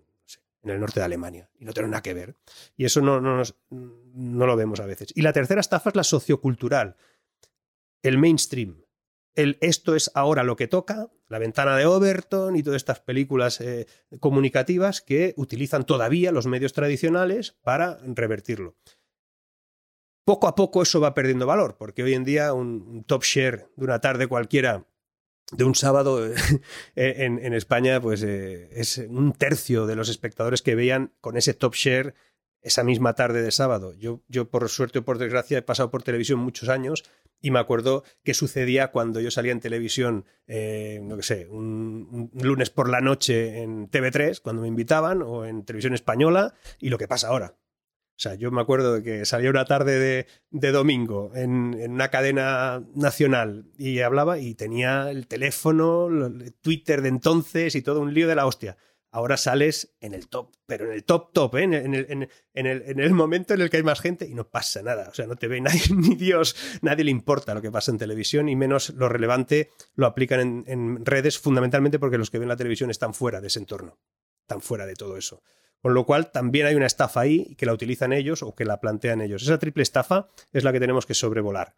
Una, como he dicho, resumo, una, una estafa sociopolítica que marca que el Estado es el único, una estafa socioeconómica que nos dice que la socialdemocracia solamente es factible desde el punto de vista de que entremos en, las estructuras económicas tradicionales, las que tienen los bancos, etc. Y, y, digo socialdemocracia porque es la que lo capitanea en estos momentos, y la sociocultural que utiliza el mainstream para tachar todo aquello que pueda ser molesto y que pudiera eh, complicar que todo eso funcionase como está funcionando. Te interrumpo por última vez para hablarte de mis otros dos sponsors, que curiosamente tienen que ver con lo que Mark acaba de contar.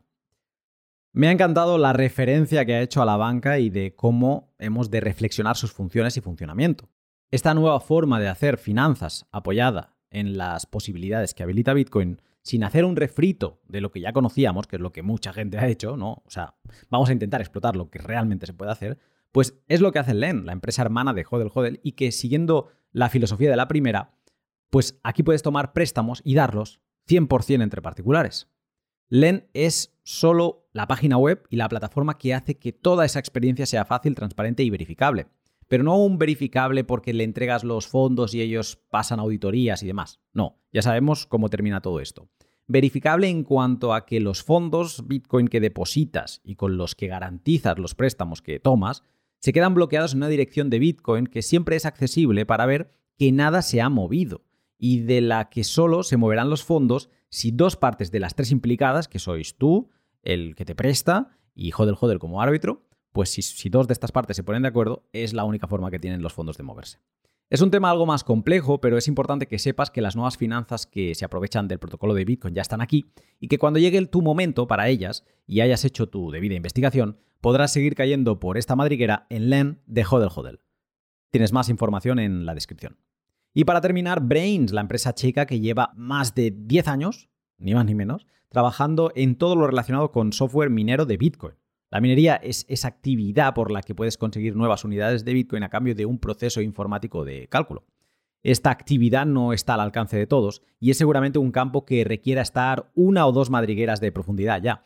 Pero es apasionante para entender cómo funciona Bitcoin y quizá de qué manera podrías formar parte de la generación de nuevos bloques en su cadena. Si eres muy principiante pero te resuena algo de lo que acabo de decir, te animo a que sigas el link de la descripción y le des a la segunda pestaña de arriba, a la que pone blog. Allí encontrarás muchas madrigueras por las que empezar tu camino minero, gracias a Brains. Y ahora, de vuelta con Mark. En esto te recojo el guante lo que has dicho de las redes humanas, ¿no? Que se creaban en Irlanda, que dieron, eso es como el espíritu de la ley viene por cómo son ellos, ¿no? Y, eso es algo que he visto, lo, he explicado en, estando en Argentina esta hace eh, tres, cuatro semanas, de darme cuenta de eso, ¿no? En países donde está todo tan destruido, las redes humanas, las redes sociales de confianza, eh, nosotros los bitcoiners somos tanto de no confiar, no confiar, pues, eh, pero bueno, la confianza si es buena, es, te ayuda, ¿no? Porque te facilita los intercambios y demás. Entonces, se crean unas redes peer-to-peer, que esto suena muy rimbombante y es de esas palabras que hemos de bajar al suelo, pero que es entre redes entre personas. no hay estados, no hay instituciones, son redes entre personas y te das cuenta de que están súper engrasadas. ¿no? Hay una cosa, ahora quiero entrar a ella para ir acabando, que es el, el que es el Know Your Customer, eh, que es una política que la meten con calzador, les obligan a, todos los bancos, a todas las instituciones financieras que tocan capital, para eh, asociarla con otra política, que es la AML, Anti-Money Laundering, para el lavado de dinero. Entonces, conociendo a tu cliente, de alguna manera tienes como esa coerción de que si hacen algo mal o si hacen alguna actividad sospechosa, pues que sabes a qué puerta ir a llamar, ¿no?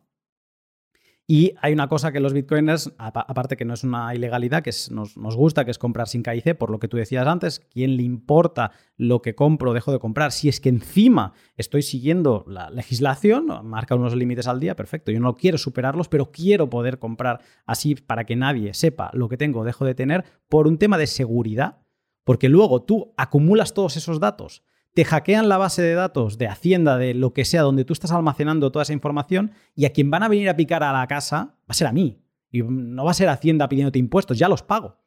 Va a ser el malo de turno que ha comprado esos datos en la Deep Web y sabe que, pues que le sale, se le sales bastante a cuenta, porque ahí dice que tú compraste mil Bitcoin en 2014.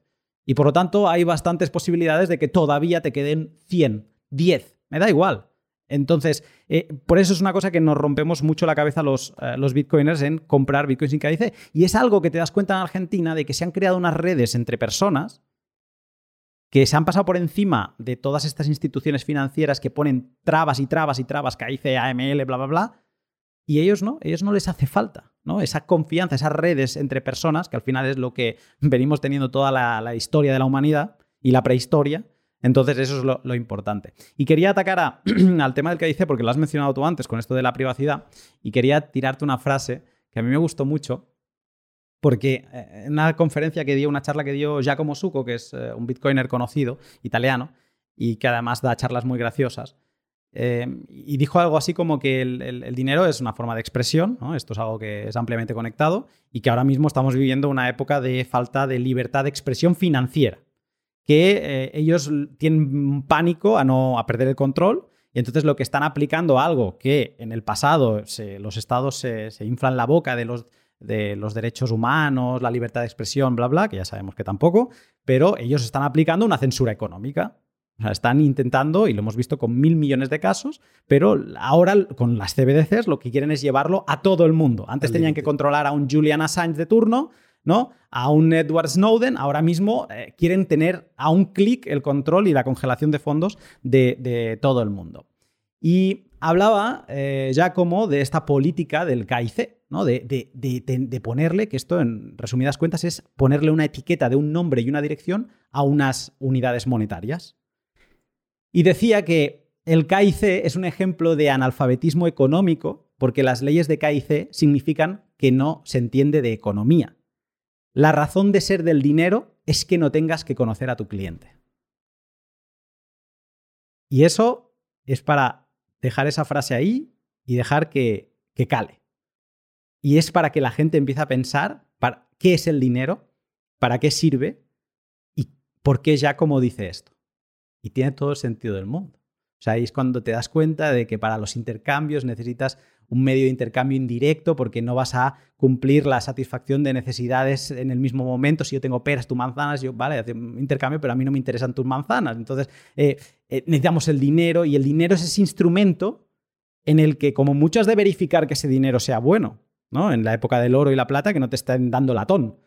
Pero una vez con Bitcoin tienes verificabilidad automática al segundo, ¿por qué narices eh, o sea, ¿qué sentido tiene que un dinero tenga un CAICE? ¿no? Y eso es simplemente una constatación de que esto no tiene ningún sentido económico, que esto todo viene de una decisión política, que es el control, está relacionado con la censura, y lo pensaba ayer un poco para... O sea, no, sé cómo, cómo expresarlo, ¿no? Pero como que me hizo entender el momento histórico en el que estoy viviendo, y es como hubo gente que vivió la Inquisición, o que vivió otras épocas con censura muy fuerte a nivel de expresión, de, todos los tipos, religioso, de orientación sexual y demás, pues ahora mismo me ha tocado vivir un momento histórico de una represión financiera mm, grande. Y que cada vez, lo que hace dos años, hablaba con, con Rayo hace dos años y me decía en, en el pod, dice, bueno, algunas cuentas a veces se bloquean porque tal y me daba cuenta de que parecía un caso súper extremo y hemos visto pues como en Canadá una gente que se manifestaba con sus camiones les, empezaban a censurar cuentas en masa, ¿no? Y pongo Canadá, pero no hay que irse muy lejos, o sea, nos podemos quedar muy cerca. Entonces se está normalizando esa censura y creo que es algo que deberíamos como despertar, aquí sí que hace falta un unboxing masivo para que la gente, eh, pues mira, no hace falta que entres en Bitcoin, no hace falta que estudies Bitcoin, pero reclama el cash, reclama que no te quiten esa libertad. Exacto, reclama, tu libertad, macho. Reclama tu puta vida, porque, o sea, aquí se ha aceptado de que en un momento determinado, cuando tú tienes una multa de tráfico y decides no pagarla, puede venir quien quiera, entrar en tu cuenta bancaria y sacarte el dinero de tu multa de tráfico. Y decir, bueno, un momento, un momento. No, es que usted lo debe. Dice, bueno, pues lo debo, ¿vale? Usted no me dé servicio si no quiere, pero, pero ¿cómo que usted entra en, mi, en mi cartera y me saca mi dinero? Esto se llama robar. O sea, es robar, ¿no? Es que eh, hay un derecho adquirido, bueno, es una cosa que usted marca legalmente en el que establece una ley que usted es el que determina que es eh, un planteamiento lógico. De todos modos, no sé dónde se ha aprobado que usted pueda entrar en mi, cuenta bancaria, ni cómo se ha aprobado eso, ni en qué programa electoral lo ponía y qué democracia, en el caso de que fuese eh, homologable, eh, se estableció así. Ya, ya, se, ya se han bloqueado cuentas. Se bloquean cuentas desde el momento en el que alguien puede entrar en tu cuenta y sacarte dinero. Ya no es un caso simplemente de que en Canadá Trudeau dijera, oye, cancelarme las cuentas de toda esta gente que va en camión porque, porque si se manifiestan las van a pasar mal. Bueno, pues, pues ha habido cosas mucho más simples, que es que te entran en tu cuenta cuando debes dinero, fin. Y si se la debes al Estado o a Hacienda o a no sé quién, es pecado mortal. Yo creo que eso, alguien tendría que, que, yo creo que si reflexionas y dices, un momento, un momento, un momento, es que esto es, esto, esto no es, o sea, esto está aceptado cuando no debería de estar. independientemente de que eh, tengas o no tengas razón, puede ser que la multa sea justa, hiciste algo mal, mm, si tú entras en el, en el juego de conducir, pues sepas que hay unas reglas para que no nos matemos todos, pero que esas reglas em, están marcadas de una manera que yo también tengo mis dudas, ¿eh? al final de que cómo se marcan todas las reglas de muchas de las cosas en las que vivimos y que siempre tienen un interés, siempre hay alguien muy interesante eh, o que tiene un interés muy concreto y que impone unas reglas que le van bien a ese. Y los demás, si queremos estar en su circuito, las tenemos que aplicar. Pero a partir de ahí, a que entren en tu vida personal, en tu privacidad, en tu dinero, en, porque el dinero, como decías, eh, eh, como decía ya, como es una expresión, es una expresión, en este caso, pues de libertad, pues si entras en mi expresión de libertad, lo que estás es quitándome la libertad. me la estás reduciendo. Luego, o sea, el, el motivo por el cual eh, las cosas valen lo que valen o, le damos un valor con respecto al dinero, eh, pues eso es una, es clarísima una decisión política. O sea, aquí el dinero no existe. O sea, el, hecho de que yo tenga, como tú decías, manzanas y ahora quiera peras, y el de las peras me dice, mira, para darte tres, tres peras me tienes que dar cinco manzanas. Porque las manzanas son menos requeridas, la gente no las quiere y yo con las manzanas, ¿qué hago? Si a mí no me gustan las manzanas, las tendré que volver a vender y necesito más manzanas para que me sea justo lo que te voy a hacer. Pues lo haces. Entonces, en un momento determinado se decide que eso puede ser eh, homologable con una cosa, ya sea pues de oro, ya sea de plata, ya sea de lo que sea, y esa homologación de intercambio, pues sabes que ya no te voy a tener que dar las peras, sino que te voy a dar estas monedas que para ti eh, es suficiente. ¿Eso quién lo decide? ¿Quién decidió que esa moneda tenía un valor determinado? Pues lo, decidía en ese momento, pues la dificultad, por ejemplo, de extraer el oro, lo, generaba a partir la, la dificultad de almacenarlo, la dificultad de obtenerlo, eh, diferentes patrones que se regían básicamente por la confianza entre las personas vinculable a mm, una demanda de algo. Y en este caso la demanda, el mercado vinculado a las divisas, en el origen del dinero, era ese.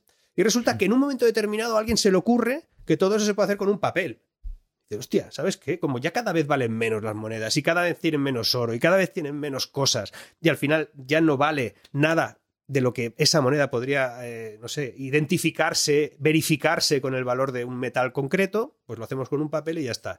Y en el momento en que se introduce ese papel, aparece una, no, es inmediato, pero aparece pronto una entidad, ¿no? que en este caso fue en Estados Unidos, la Reserva Federal, que decide que os voy a decir yo lo que vale el papel. Eso es una decisión política. Y a partir de esa decisión política, todos nuestros males. Porque ya no puedes interferir. Tú ya no puedes eh, eh, decir que sepas que no, que es que hay poca demanda de tu billete. Y como hay poca demanda de tu billete, no puede valer tanto tu billete. Dices, bueno, pues valdrá lo que yo diga, porque yo ahora voy a hablar con otros bancos centrales y esto lo arreglamos en 10 minutos. Y se arregla porque hay intereses políticos. A Estados Unidos no le puedes hacer que el dólar valga 70, 0,70 eh, euros. No puedes. Ni lo puedes hacer más, ni menos. ¿Por qué? Porque tiene que haber una estabilidad de ese mundo es un mundo que gira a una velocidad distinta a la que está girando ahora mismo nuestro mundo. Nuestro mundo tiene una velocidad de dinero que es digital. De hecho, el mayor enemigo de la inflación en estos momentos, eh, perdón, el mayor enemigo de la economía, esa tradicional, es la velocidad con la que funciona el dinero. Existe la teoría de la velocidad del dinero. Cuanto más rápido sea el funcionamiento, pues evidentemente más inflacionario es. Y ellos intentan reducir esa velocidad y ecualizarla a la velocidad adecuada que les interesa para que la inflación esté en el nivel que les interesa a ellos. Cuando buscan deflacionar una sociedad, cuando buscan hacerla más pobre, que esto lo hacen, y es, evidente, o sea, si no, no, pasarían las cosas que pasan, eh, la deflacionan para generar dependencias. Yo siempre, a veces acabo algunos vídeos diciendo, si debes, dependes. Ya está. Y es que esa, esa dependencia se genera deflacionando la sociedad. Cuanto más dependiente sea, tú también lo has nombrado hace un rato, pues más controlable es todo. Y, curiosamente la palabra que aparece aquí es control. Si la palabra que te aparece al final de una frase, de un párrafo, es control, o controlable, o controlar, huye, huye, porque todo lo que está alrededor de esa palabra va en contra tuya y va en contra de lo que tú puedes hacer en esta vida huye de ahí. Yo cada vez que me aparecen las CBDC y me dicen, no, es que pueden caducar, eh, caducarán las CBDC, te darán 10.000 euros y, mil de ellos caducarán en tres meses porque ecualizarán así el, eh, uso de, ese dinero para que la, inflación suba o baja, o haya más demanda o menos demanda. Dices, joder, pero si es que eso ya, eso ya pasa, eso ya ha pasado. O sea, yo tenía por ahí eh, dólares de Zimbabue que tenían fecha de caducidad. Y dices, pero estaban locos. Sí, o sea, un billete de 100 millones, de 100 millones de, dólares de Zimbabue tenían fecha de caducidad, pero os va a inflacionar aún más todo esto. Estáis locos. O sea, es decir, aún, aún va a ser peor, ¿no? Pero bueno, eso ya lo hemos vivido, lo vamos a vivir y la palabra, cuando aparece, yo, mi, mi, filosofía final es que cuando aparece la palabra control en cualquier cosa, yo huyo, salgo corriendo. Busco la manera de que no me afecte. Porque esa es la, esa es la gran aventura a la que nos vamos a meter. Y, y, en, el mundo bitcoiner, pues eh, eh, estudiándolo, cayéndote, yo, la primera parte de esa madriguera, yo no, no he caído mucho, pero estoy ahí, ¿no? De vez en cuando saco la cabeza porque mi mundo funciona, en el mundo tradicional, muchas cosas tengo que estar todavía por ahí, pero cuando estoy ahí descubro que, que, eso representa muy bien mi filosofía de vida, que es la de, la de que el control justo, eh, las relaciones sociales eh, con los menos parámetros estatales posible, es decir, que yo pueda eh, organizarme con, la gente de una manera ajena a cómo tiene que ser o cómo está dictado en todos los ámbitos y que eso me trae muchos problemas, pero resulta que en este entorno eh, probablemente sea el lugar donde eso me suceda menos. O sea, menos problemas porque al final puede llegar a ser lo más anónimo posible. Sumaría otra palabra, pero que está directamente relacionada con el control, que es la responsabilidad. Creo que todos, o sea, cuando analizas la historia, lo que, todo lo que hemos perdido ha sido por pérdida de responsabilidad, por aceptar, dejar ir, ¿no? Y que en el momento en que empezamos a aceptar que está mal y que debemos ser responsables en todo lo que hacemos en general, eh, creo que la vida nos va mejor. Nos quejamos menos, eh, esperamos menos del resto y. Fíjate, Luna. Salud mental. Exacto, pero, pero, nos dejamos porque es muy cómodo. O sea, ahora mismo mm, eh, sale, sale, por ejemplo, por poner donde yo estoy viviendo ahora, ¿no? Te sale la ministra de Economía y te dice tres cosas. Dice, una, estamos creciendo más que nadie. Nuestra inflación es menor que el resto de Europa. Y nuestro empleo está en, cifras mm. históricamente bajas, ¿no? Y te dice esas tres cosas y entonces eh, todo el mundo lo acepta. O sea, realmente salir y decir que eso no es así tienes enfrente, bueno, tienes dos opciones. Una es que te digan, eres del PP, ya está.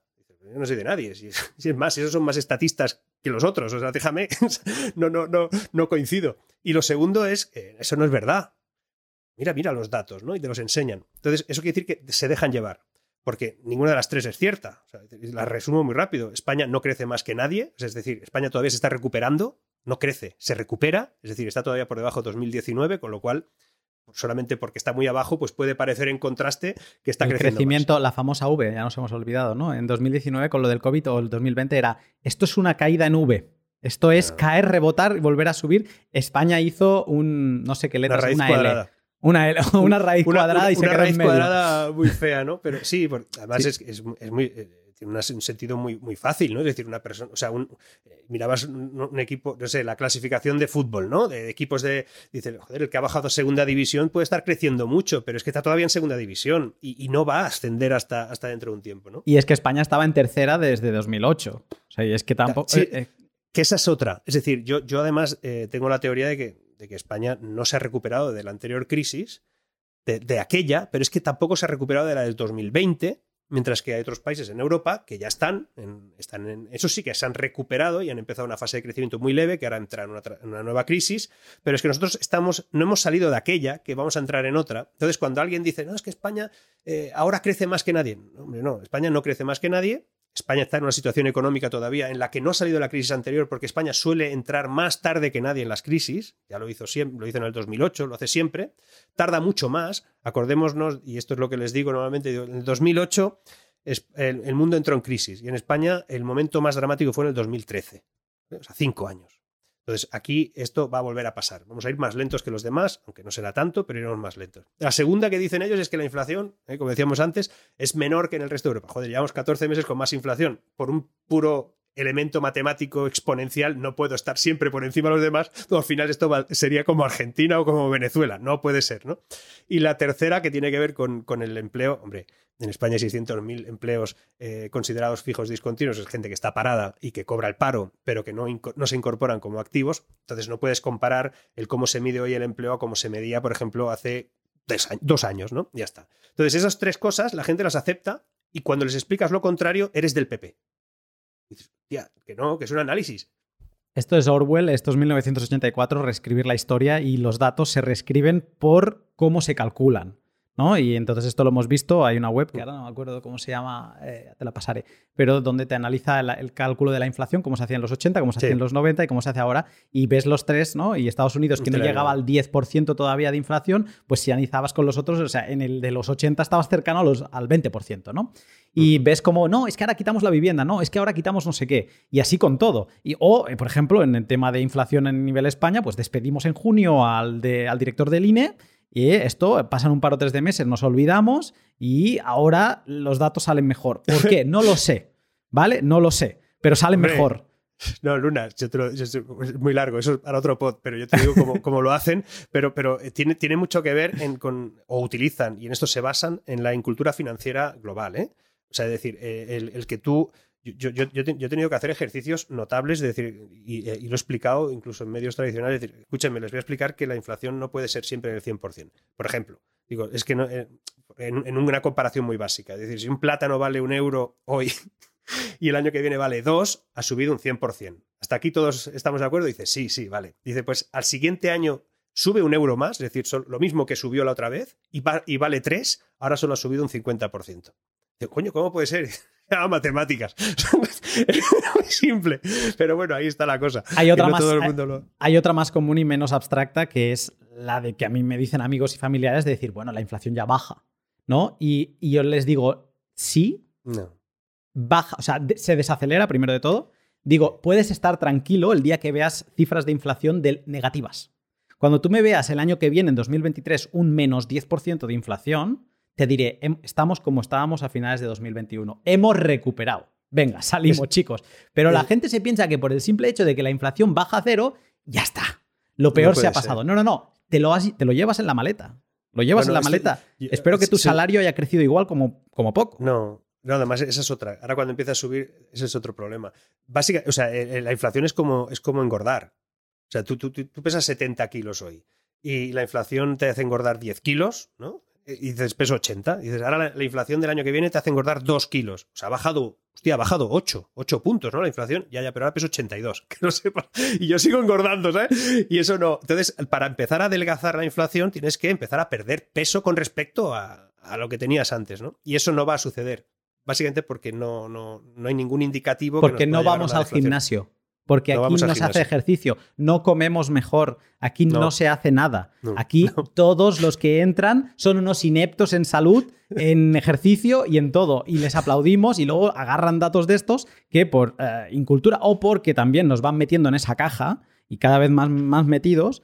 Y entonces, pues al final es lógico que con la educación que tenemos, eh, pública o privada, da igual, porque al final el currículum eh, lo fija el de arriba, pues ah, salimos como salimos y es, lo que tenemos, ¿no? Al final nos toca a nosotros. y, si me dejas para, para, ir terminando, porque la gente dirá, bueno, este tipo no, no calla. Bueno, eh, eh, yo, yo doy conferencias de tipo económico, de, bueno, que, que se vinculan con con la relación que tendrá la tecnología con las empresas, ese futuro económico, entonces lo mezclo todo un poco y tengo ahí mi, exposición. Pero a veces explico una cosa que tiene que ver con, con, una característica o habilidad que tenemos los seres humanos y que no habrá tecnología capaz de, de sustituirlo, ¿no? Y, hoy que está tan de moda el tema de GPT-3 y, Dalí y todo esto que todo el mundo, que realmente es sorprendente y hasta fascinante, ¿no? Y, a mí, a mí me, hasta me ilusiona que haya máquinas que sean capaces de hacer esas cosas porque creo que eso nos, nos estimulará a hacer otras, ¿no? Pero bueno, en todo, en principio, por lo menos quiero pensarlo así. Incluso supongo que ahora mucha gente dirá, hostia, ahora no tendré que hacer nada, que eso también es una opción. Pero, pero en principio yo siempre explico que, que, y, con Bitcoin me pasa que, tiene bastante sentido cuando explico esto. Desde hace un tiempo, cuando lo explico, y ahora veréis lo que, lo que, que me refiero, que quienes me siguen lo habrán escuchado alguna vez, pero que ha ganado mucha relevancia. Resulta que, no sé si habéis estado en el norte de, California, el norte de San Francisco, donde hay, unas, eh, hay unos bosques, ¿no? Donde están repletos de secuoyas, que son unos árboles que alcanzan 100 metros de altura y que sabéis que de los pocos bosques en el mundo donde sean frondosos de secuoyas, pues están allí. Y, y, eh, las secuoyas son unos árboles muy curiosos, y es que para alcanzar 100 metros de altura, y con esos troncos de 8 metros de diámetro, pues en realidad no tienen unas raíces demasiado profundas. tienen unas raíces que realmente profundizan dos metros, tres metros en la tierra, no mucho más. O sea, no, no se meten 200 metros para aguantar ese árbol. Dices, entonces, hostia, estas, las raíces se deben extender mucho, ¿no? De ser unas raíces que, que, crean una base muy... Tampoco. O sea, no, no son realmente muy extensas, tampoco son muy gruesas esas raíces. Y dices, joder, ¿cómo se aguantan estos árboles de 100 metros de altura, que además casi todos llegan a 70, 80? Pues lo que hacen es que se atan. O sea, las raíces de las secuoyas se atan bajo tierra, las unas a las otras, y crean una red que sujeta el bosque. Sin esa red no se podría llegar a 100 metros de altura y quedarían en altura menor. Lo interesante, de hecho está, está comprobado, es decir, en, Granada hay secuoyas de la misma, secuoya roja, pero alguien tuvo la, mala idea de, sembrarlas, porque fueron con, con, siembra hace muchos años, a 30 metros las unas de las otras. O sea, no, las puso juntas. Entonces no llegan a más de 30 metros de altura. Y tienen capacidad genética para llegar a 100 metros, pero no llegan porque no pueden atarse las unas a las otras. Y ahí se quedan. Son preciosas, pero no son altas. Y, resulta que cuando, en, esto ha sucedido, o lo han podido comprobar, en el norte de California, cuando una secuoya pierde la verticalidad, e, el resto de árboles que están a su alrededor la vuelven a levantar. Es tremendo, porque con las raíces vuelven a intentar que se sujete, a menos que muera, porque si cae, peligra la estabilidad de los otros árboles, y la naturaleza le ha dado esa particularidad. ¿no? Pues cuando hablo de Bitcoin, pienso sinceramente que tenemos que crear redes capaces de que la gente que no tiene comprensión directa de lo que supone la libertad, en el caso de que descubra que perderla es no estar con el cash digital, alguien tiene que levantarlo. Y, tienen que crear redes de ese sentido, informativas, filosóficas, políticas, eh, financieras, todo eso tiene que crearse. Porque si no, quedará en un mundo endogámico, chiquitito, que, será incapaz de dar el salto y les habremos permitido a todos aquellos que quieran eh, pues, eh, estigmatizar lo que significa el mundo Bitcoin o lo que significan las criptomonedas cuando haya más, si es que las hay algún día, eh, los criptoactivos, lo han utilizado, han utilizado los NFTs, han utilizado las criptos, han utilizado todo lo que tiene que ver con, con, el, metaverso. O sea, yo, yo, yo, todas esas historias se, están, se crean básicamente para desmitificar lo que realmente saben y lo sé de buena tinta, sé perfectamente que hay gente en instituciones muy importantes que sí que le dan valor a Bitcoin. Joder, si se lo dan. Si no, no pasaría lo que pasa. Si no, no, no, habría el festival que hay alrededor de todo esto. Si Bitcoin no fuese importante y fuese, no sé, como, como la plataforma esta de Silan, no saldríamos en ningún lado. O sea, de Silan, ¿quién habla? Nadie. Una plataforma allí de, de 200 metros cuadrados que dicen que es un país independiente. Bueno, pues ahí está. No le interesa a nadie, nadie le da valor, no se cae nada, no, no, no hablan de ella en ningún sitio, no hay ningún banco en contra, ningún Estado, no hay ninguna ley contra ellos. Están ahí, van con barcos, hacen fiestas y se van. Pues Bitcoin no es SILAN. Y ellos lo saben. Y por eso, o nos organizamos un poquito, y no digo que es que montemos asociaciones ni historias, sino simplemente que nos demos apoyo los unos a los otros desde el punto de vista de investigar, darle conocer a los demás. Si vas a una reunión, no hables de invertir en bitcoins, joder. No digas que tienes cinco bitcoins para hacerte rico. Dile que tienes cinco bitcoins porque es tu plan de vida, en el sentido del plan de vida es que a medida que puedas vas pagando con ellos. Y has descubierto, sé más, Lightning Network que te permite pagar con satoshis a cosas. Y oye, y que sepas que cuando entres a mi YouTube, ¿por qué no haces una cosa? ¿Por qué no me envías cinco satoshis cuando te parezca algo bien, tío? O sea, en lugar de estar ahí viendo solo los anuncios que te pone YouTube. Yo qué sé. Eso es lo que me refiero y eso es lo que hacen las secuellas y eso es lo que deberíamos hacer nosotros. Mark, creo que no tenía más preguntas. O sea, tenía algunas conclusivas, pero creo que mejor pues que esto no se puede cerrar. Así que lo vamos a dejar aquí. Ha sido un placer gran. sabía, tenía expectativas de que iba a ser esto, un break tranquilo con un amigo de charlar de Bitcoin y de, bueno, Bitcoin al final te lleva a todos estos temas, ¿no? Es, para mí es lo mismo, hablar de Bitcoin o hablar de, de lo que nos quieren eh, la caja en la que nos quieren ir metiendo, pues es lo mismo. Te agradezco la charla distendida y, todo lo que aportas. Em, estamos aquí para crear red, como bien dices, así que espero aprender de ti en ese lado más de llegar, de poder volver a salir a la superficie, de poder masticarlo todo más, de agarrar quizá a algún miembro que le interese Bitcoin pero que no esté metido y que me pueda acompañar a algún pod para que me diga, eh, relaja y como un poco de, árbitro.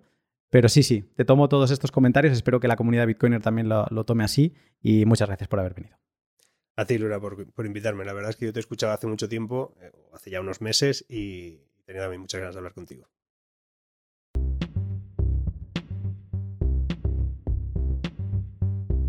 Y hasta aquí el podcast. Un podcast que le agradezco muchísimo a Mark que haya sucedido. Eh, tampoco se tardó mucho en gestionar y, le agradezco sobre todo el trato desde el principio, siempre fue como muy fácil. Y, también a la persona que nos puso en contacto, pues le mando un abrazo enorme por haberlo hecho y, y que todo haya ido tan bien. Mark es un tipazo. o sea, Mark es lo que tú te imaginas que es Mark por lo que ves y por las eh, bromas que puede hacer o, cómo se ríe, es muy contagiosa su risa, pues es, él, es así. Entonces, en todas las charlas de, fuera de podcast y demás, eh, te da pues ese buen trato y, de hecho tuvimos una buena charla después. Que normalmente el invitado siempre va con prisa. Yo creo que Mark tenía prisa, pero nos íbamos como animando y, al final tuvimos que decir, bueno, ya, porque si no, no acabamos. Y no, muy bien, muy bien. Oye, mm, un, buen amigo eh, que tener en, Mark. Y ahora encima Bitcoiner, así que, ¿qué más podemos pedir? así que no, una muy buena experiencia. Todo lo que dice quien le sigue, pues toda esa parte de los CBDCs eh, ya la conocemos, la explica las mil maravillas. Pero luego también muy interesante, pues, mm, todo su camino a Bitcoin, ¿no? y todas estas visiones paralelas de, que si la banca, que si la privacidad, quizá aspectos donde no se suele meter tanto y, o sea, sí que los toca, pero con el enfoque este tan puro de Bitcoin. Y yo me quedo de las cosas que me han gustado a mí personalmente más de este podcast, es la crítica que hace a los Bitcoiners. La veo súper útil, súper útil. Él tiene un alcance a todo tipo de personas, y con esto me refiero a bitcoiners, no bitcoiners, haters de Bitcoin, de todo, ¿no?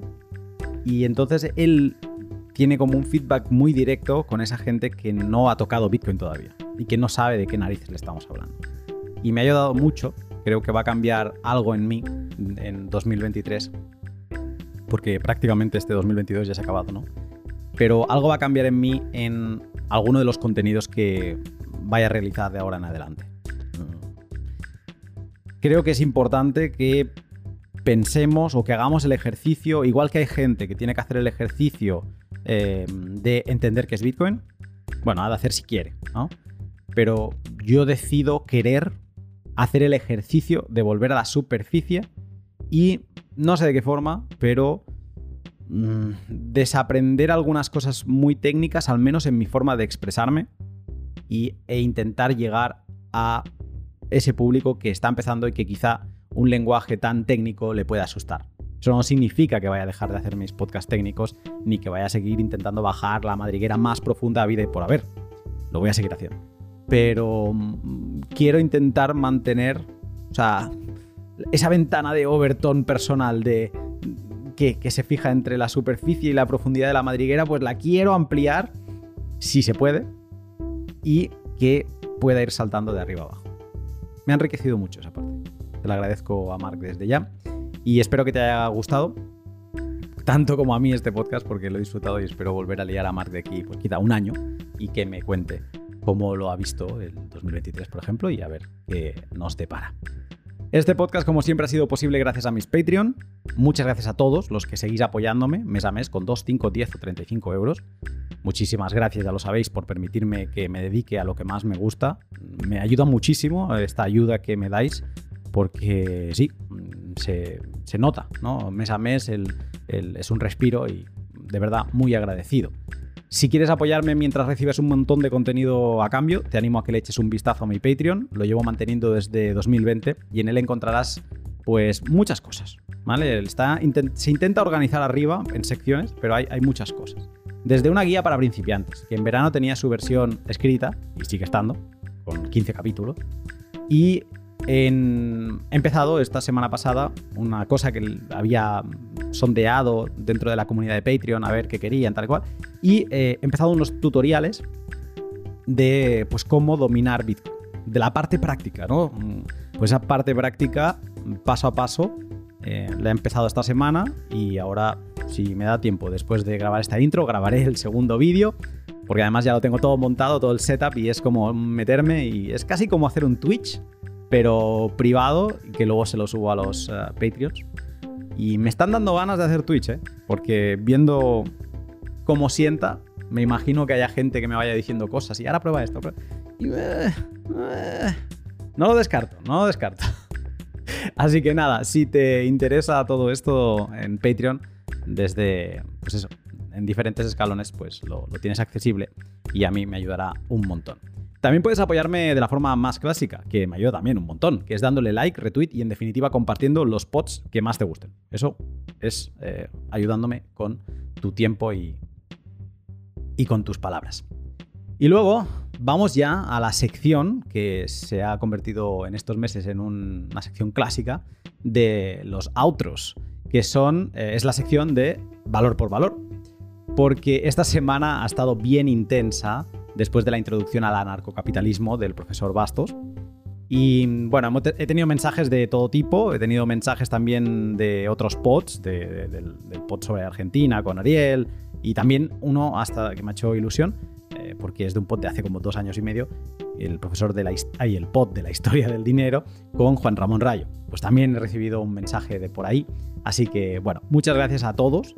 Y también un hito importante es que después de dos meses y medio mm, analizando semana a semana mm, todos los mensajes que me llegan, quién me los envía, cuánto me envían, cuánto me llega por mensaje, cuánto me envía por eh, stream, pues hemos alcanzado la cota de un millón de sats. Dos meses y medio. Un millón de sats. Quedo pendiente a ver cuándo consigo la cota de los dos. Pero bueno, que quede, que conste en acta. Vamos con las secciones habituales. Esta última semana me han hecho llegar boosts, eh, mensajes con valor adosado. Eh, los siguientes eh, particulares, los siguientes peers. Tyler Durden, Camo Whistle, John Galt, Goods, Liberato, Pok- Punk. Este va a ser complicado, ¿eh? Porque yo esto como mezcla números y letras y entiendo que si lo leo como si fueran letras serían Ar Armegin, ¿vale? Pero es 4RM3G1N, Armegin, puede ser. CryptoAgora, Darthcoin, Manu Ferritano, no, Manu Ferraritano, ya lo diré. Decentralized, Moritz, Erbuitre, User, User, ah, User Nico Coin, Individuo Soberano, Satoshi 2140, A Contracorriente. Ojo ahora, ¿eh? Christine Lagarde, Mignánimo, eh, Javier MR, eh, Lawrence PL, Calcoin, eh, Pico Satoshi, Oasis Work y un par de anónimos que no ponían nombre y también algunos usuarios de Fountain que todavía no se habían cambiado el nombre en su perfil. Sois geniales todos, de verdad. Muchísimas gracias. Pero no todos son boost o mensajes, también hay los que, como yo, envían sats por cada minuto que escuchan del pod, los llamados streams. Muchas gracias por hacerme llegar ese valor. Si eres de los míos, de 100 sats por minuto, házmelo saber. El ranking de más valor aportado por plataformas Value for Value, acumulan- acumulando eh, streams, boost y demás, en estos dos meses y medio que llevo analizando. Pues el top lo sigue manteniendo el anónimo que hace un par de semanas eh, envió 100.000 sats. Luego le sigue Entropy, que no se baja de ahí. eh, Manu Ferrari, que ha roto la caja del valor esta semana. Java o Java. Y cierra en quinta posición Eddie con sus 45.000 sats. Muchísimas gracias a todos. El bus más grande de esta semana ha llegado a última hora. De hecho, ha desbancado a Decentralize, que lo tenía. muchísimas gracias, gracias, Di, me salía en catalán ahora. Eh, muchísimas gracias, gracias, thank you, um, tanque y, y obrigado eh, por ese mensaje, Di. Y también muchísimas gracias, eh, Manu, porque has destruido el récord de la semana pasada, que eran de 20.000 sats, y lo has puesto en 50.000 sats esta semana. O sea que muchísimas gracias por ello. El mensaje de Manu es el siguiente. No soy de izquierdas ni de derechas, soy de la libertad. Eh, increíble podcast y tres manos aplaudiendo. Esta cita haciendo referencia a una de mis frases en el pod con Bastos. Eh, muchísimas gracias, Manu, por este, por este boost. Eh, y por el tweet también, donde recomendaste el podcast. Se agradece de corazón todo el apoyo que tanto tú como todo el equipo de Money on Chain siempre me dais, de verdad. Así que un abrazo grande. Y también, bueno, ya lo he dicho, destacable el mensaje de Decentralized, que, le des banco en último momento, Manu. Muchas gracias, Di, por todo. Siempre estás ahí, siempre lo escuchas, siempre me comentas. Así que un abrazo grande también para ti. Y para cerrar, quiero destacar los siguientes mensajes. Eh, están interesantes, ¿eh? Eh, Vengo con cuatro. Dos. O sea, dos tienen como mucha sustancia. Luego viene una crítica y luego un- uno simpático. Darthcoin dice lo siguiente. Sobre el pod de Bastos. Excelente episodio. A ver si la gente y especialmente los españoles empiezan a leer y aprender más sobre este tema. Yo después de vivir 20 años en comunismo y luego estudiando más sobre la soberanía individual, ahora puedo decir que estoy fuera del sistema y además Bitcoin me ayuda. No es fácil el proceso, pero primero se necesita el cambio de mentalidad. Gran mensaje, Darth. Un abrazo. Individuo soberano dice lo siguiente. La claridad de mente que tiene el profesor Bastos es digna de estudio. Merece una estatua en cada una de las micrópolis que se empiecen a fundar en, los, en el futuro próximo, como predijo Álvaro. Una sociedad anarcocapitalista es una sociedad de individuos libres, soberanos y responsables, y Bitcoin, irremediablemente, nos dirige hacia ella. Tenemos las herramientas, aprovechémoslas y sigamos construyendo. Gracias por tanto valor, Luna. También tú mereces otra estatua. No, esta parte. No, prometo que no había llegado a leerla. Eh, eh, gracias, individuo soberano. Un abrazo eh, por el mensaje final y también por, por el boost, que también ha sido muy generoso. Vamos con la crítica. De momento, en este periodo que estoy de, de recuperar boosts de Value for Value, este pod se está llevando bastantes palos, ¿eh? Y mm, creo que para entenderlo has de entender mucho más de Argentina que yo no entiendo, ¿vale? Obviamente estoy hablando del pod que grabé con Ariel y en este caso la crítica de nuevo va hacia Ariel y Pico Satoshi dice lo siguiente. Busquen a alguien serio para entrevistar, no a un mamarracho porteño como este. Nació en una cuna de oro, generaliza todo, es hasta ficticio y contradictorio lo que dice, mucho bla bla y poco preciso. Seguiré cayendo por la madriguera argentina. No sé si hasta poder entender por qué hay estos contrastes. Conociendo la madriguera española me lo puedo imaginar. Pero es que la madriguera argentina tela, ¿eh? De profunda. Manu me envió un tuit ayer enseñándome que ahora tienen otro dólar nuevo, el dólar banana. Es imposible. No te acabas esa madriguera. Y cierro con el tweet, eh, bueno, el tweet, el, boost eh, simpático de la semana, que os habrá sorprendido tanto como a mí, ¿no? Que Christine Lagarde, que era el nombre que llevaba el boost, eh, me enviara un mensaje, ¿no? Y en ese mensaje me dice, dime si recibes el nombre. Lo he enviado desde Open Bitcoin Wallet, también nombre en clave Obi-Wan, desde la wallet Obi-Wan, versión 0.2.0. Pues seas quien seas, he recibido el mensaje. Y con esto cierro tanto la sección de valor por valor de esta semana como el, eh, este cierre de podcast, que cada vez se hacen más largos. ¿eh? Eh, veo que nos estamos superando los 10 minutos ya desde hace varios. Y bueno, alguna seccioncilla la voy a hacer más corta, algún apartado de esto lo voy a hacer más corto, pero de momento me está gustando mucho este, esta parte del feedback de valor por valor con, con- que me van llegando. Y creo que por cómo sé que se están desarrollando algunas cosas dentro de mm, Saturn, que es, ya lo sabéis, mi plataforma favorita para poder ver todo esto, pues creo que lo voy a poder incorporar si acabo haciendo un Twitch ahí. Pero bueno, sea como sea, eh, muchas gracias a todos y yo os dejo por esta semana, os saludo la semana que viene, seguramente, porque todavía no está grabado, pero seguramente con un pod también bastante general, pero entrando también en cosas más para quien le gustan los detalles bitcoiners. Eh, pero como tengo todo lo que me ha dicho Mark en mente, pues voy a hacer un que sea apto para todos los públicos, al menos en alguna parte. Eh, ya está, me callo. Eh, os saludo la semana que viene. Espero que tengáis una gran semana.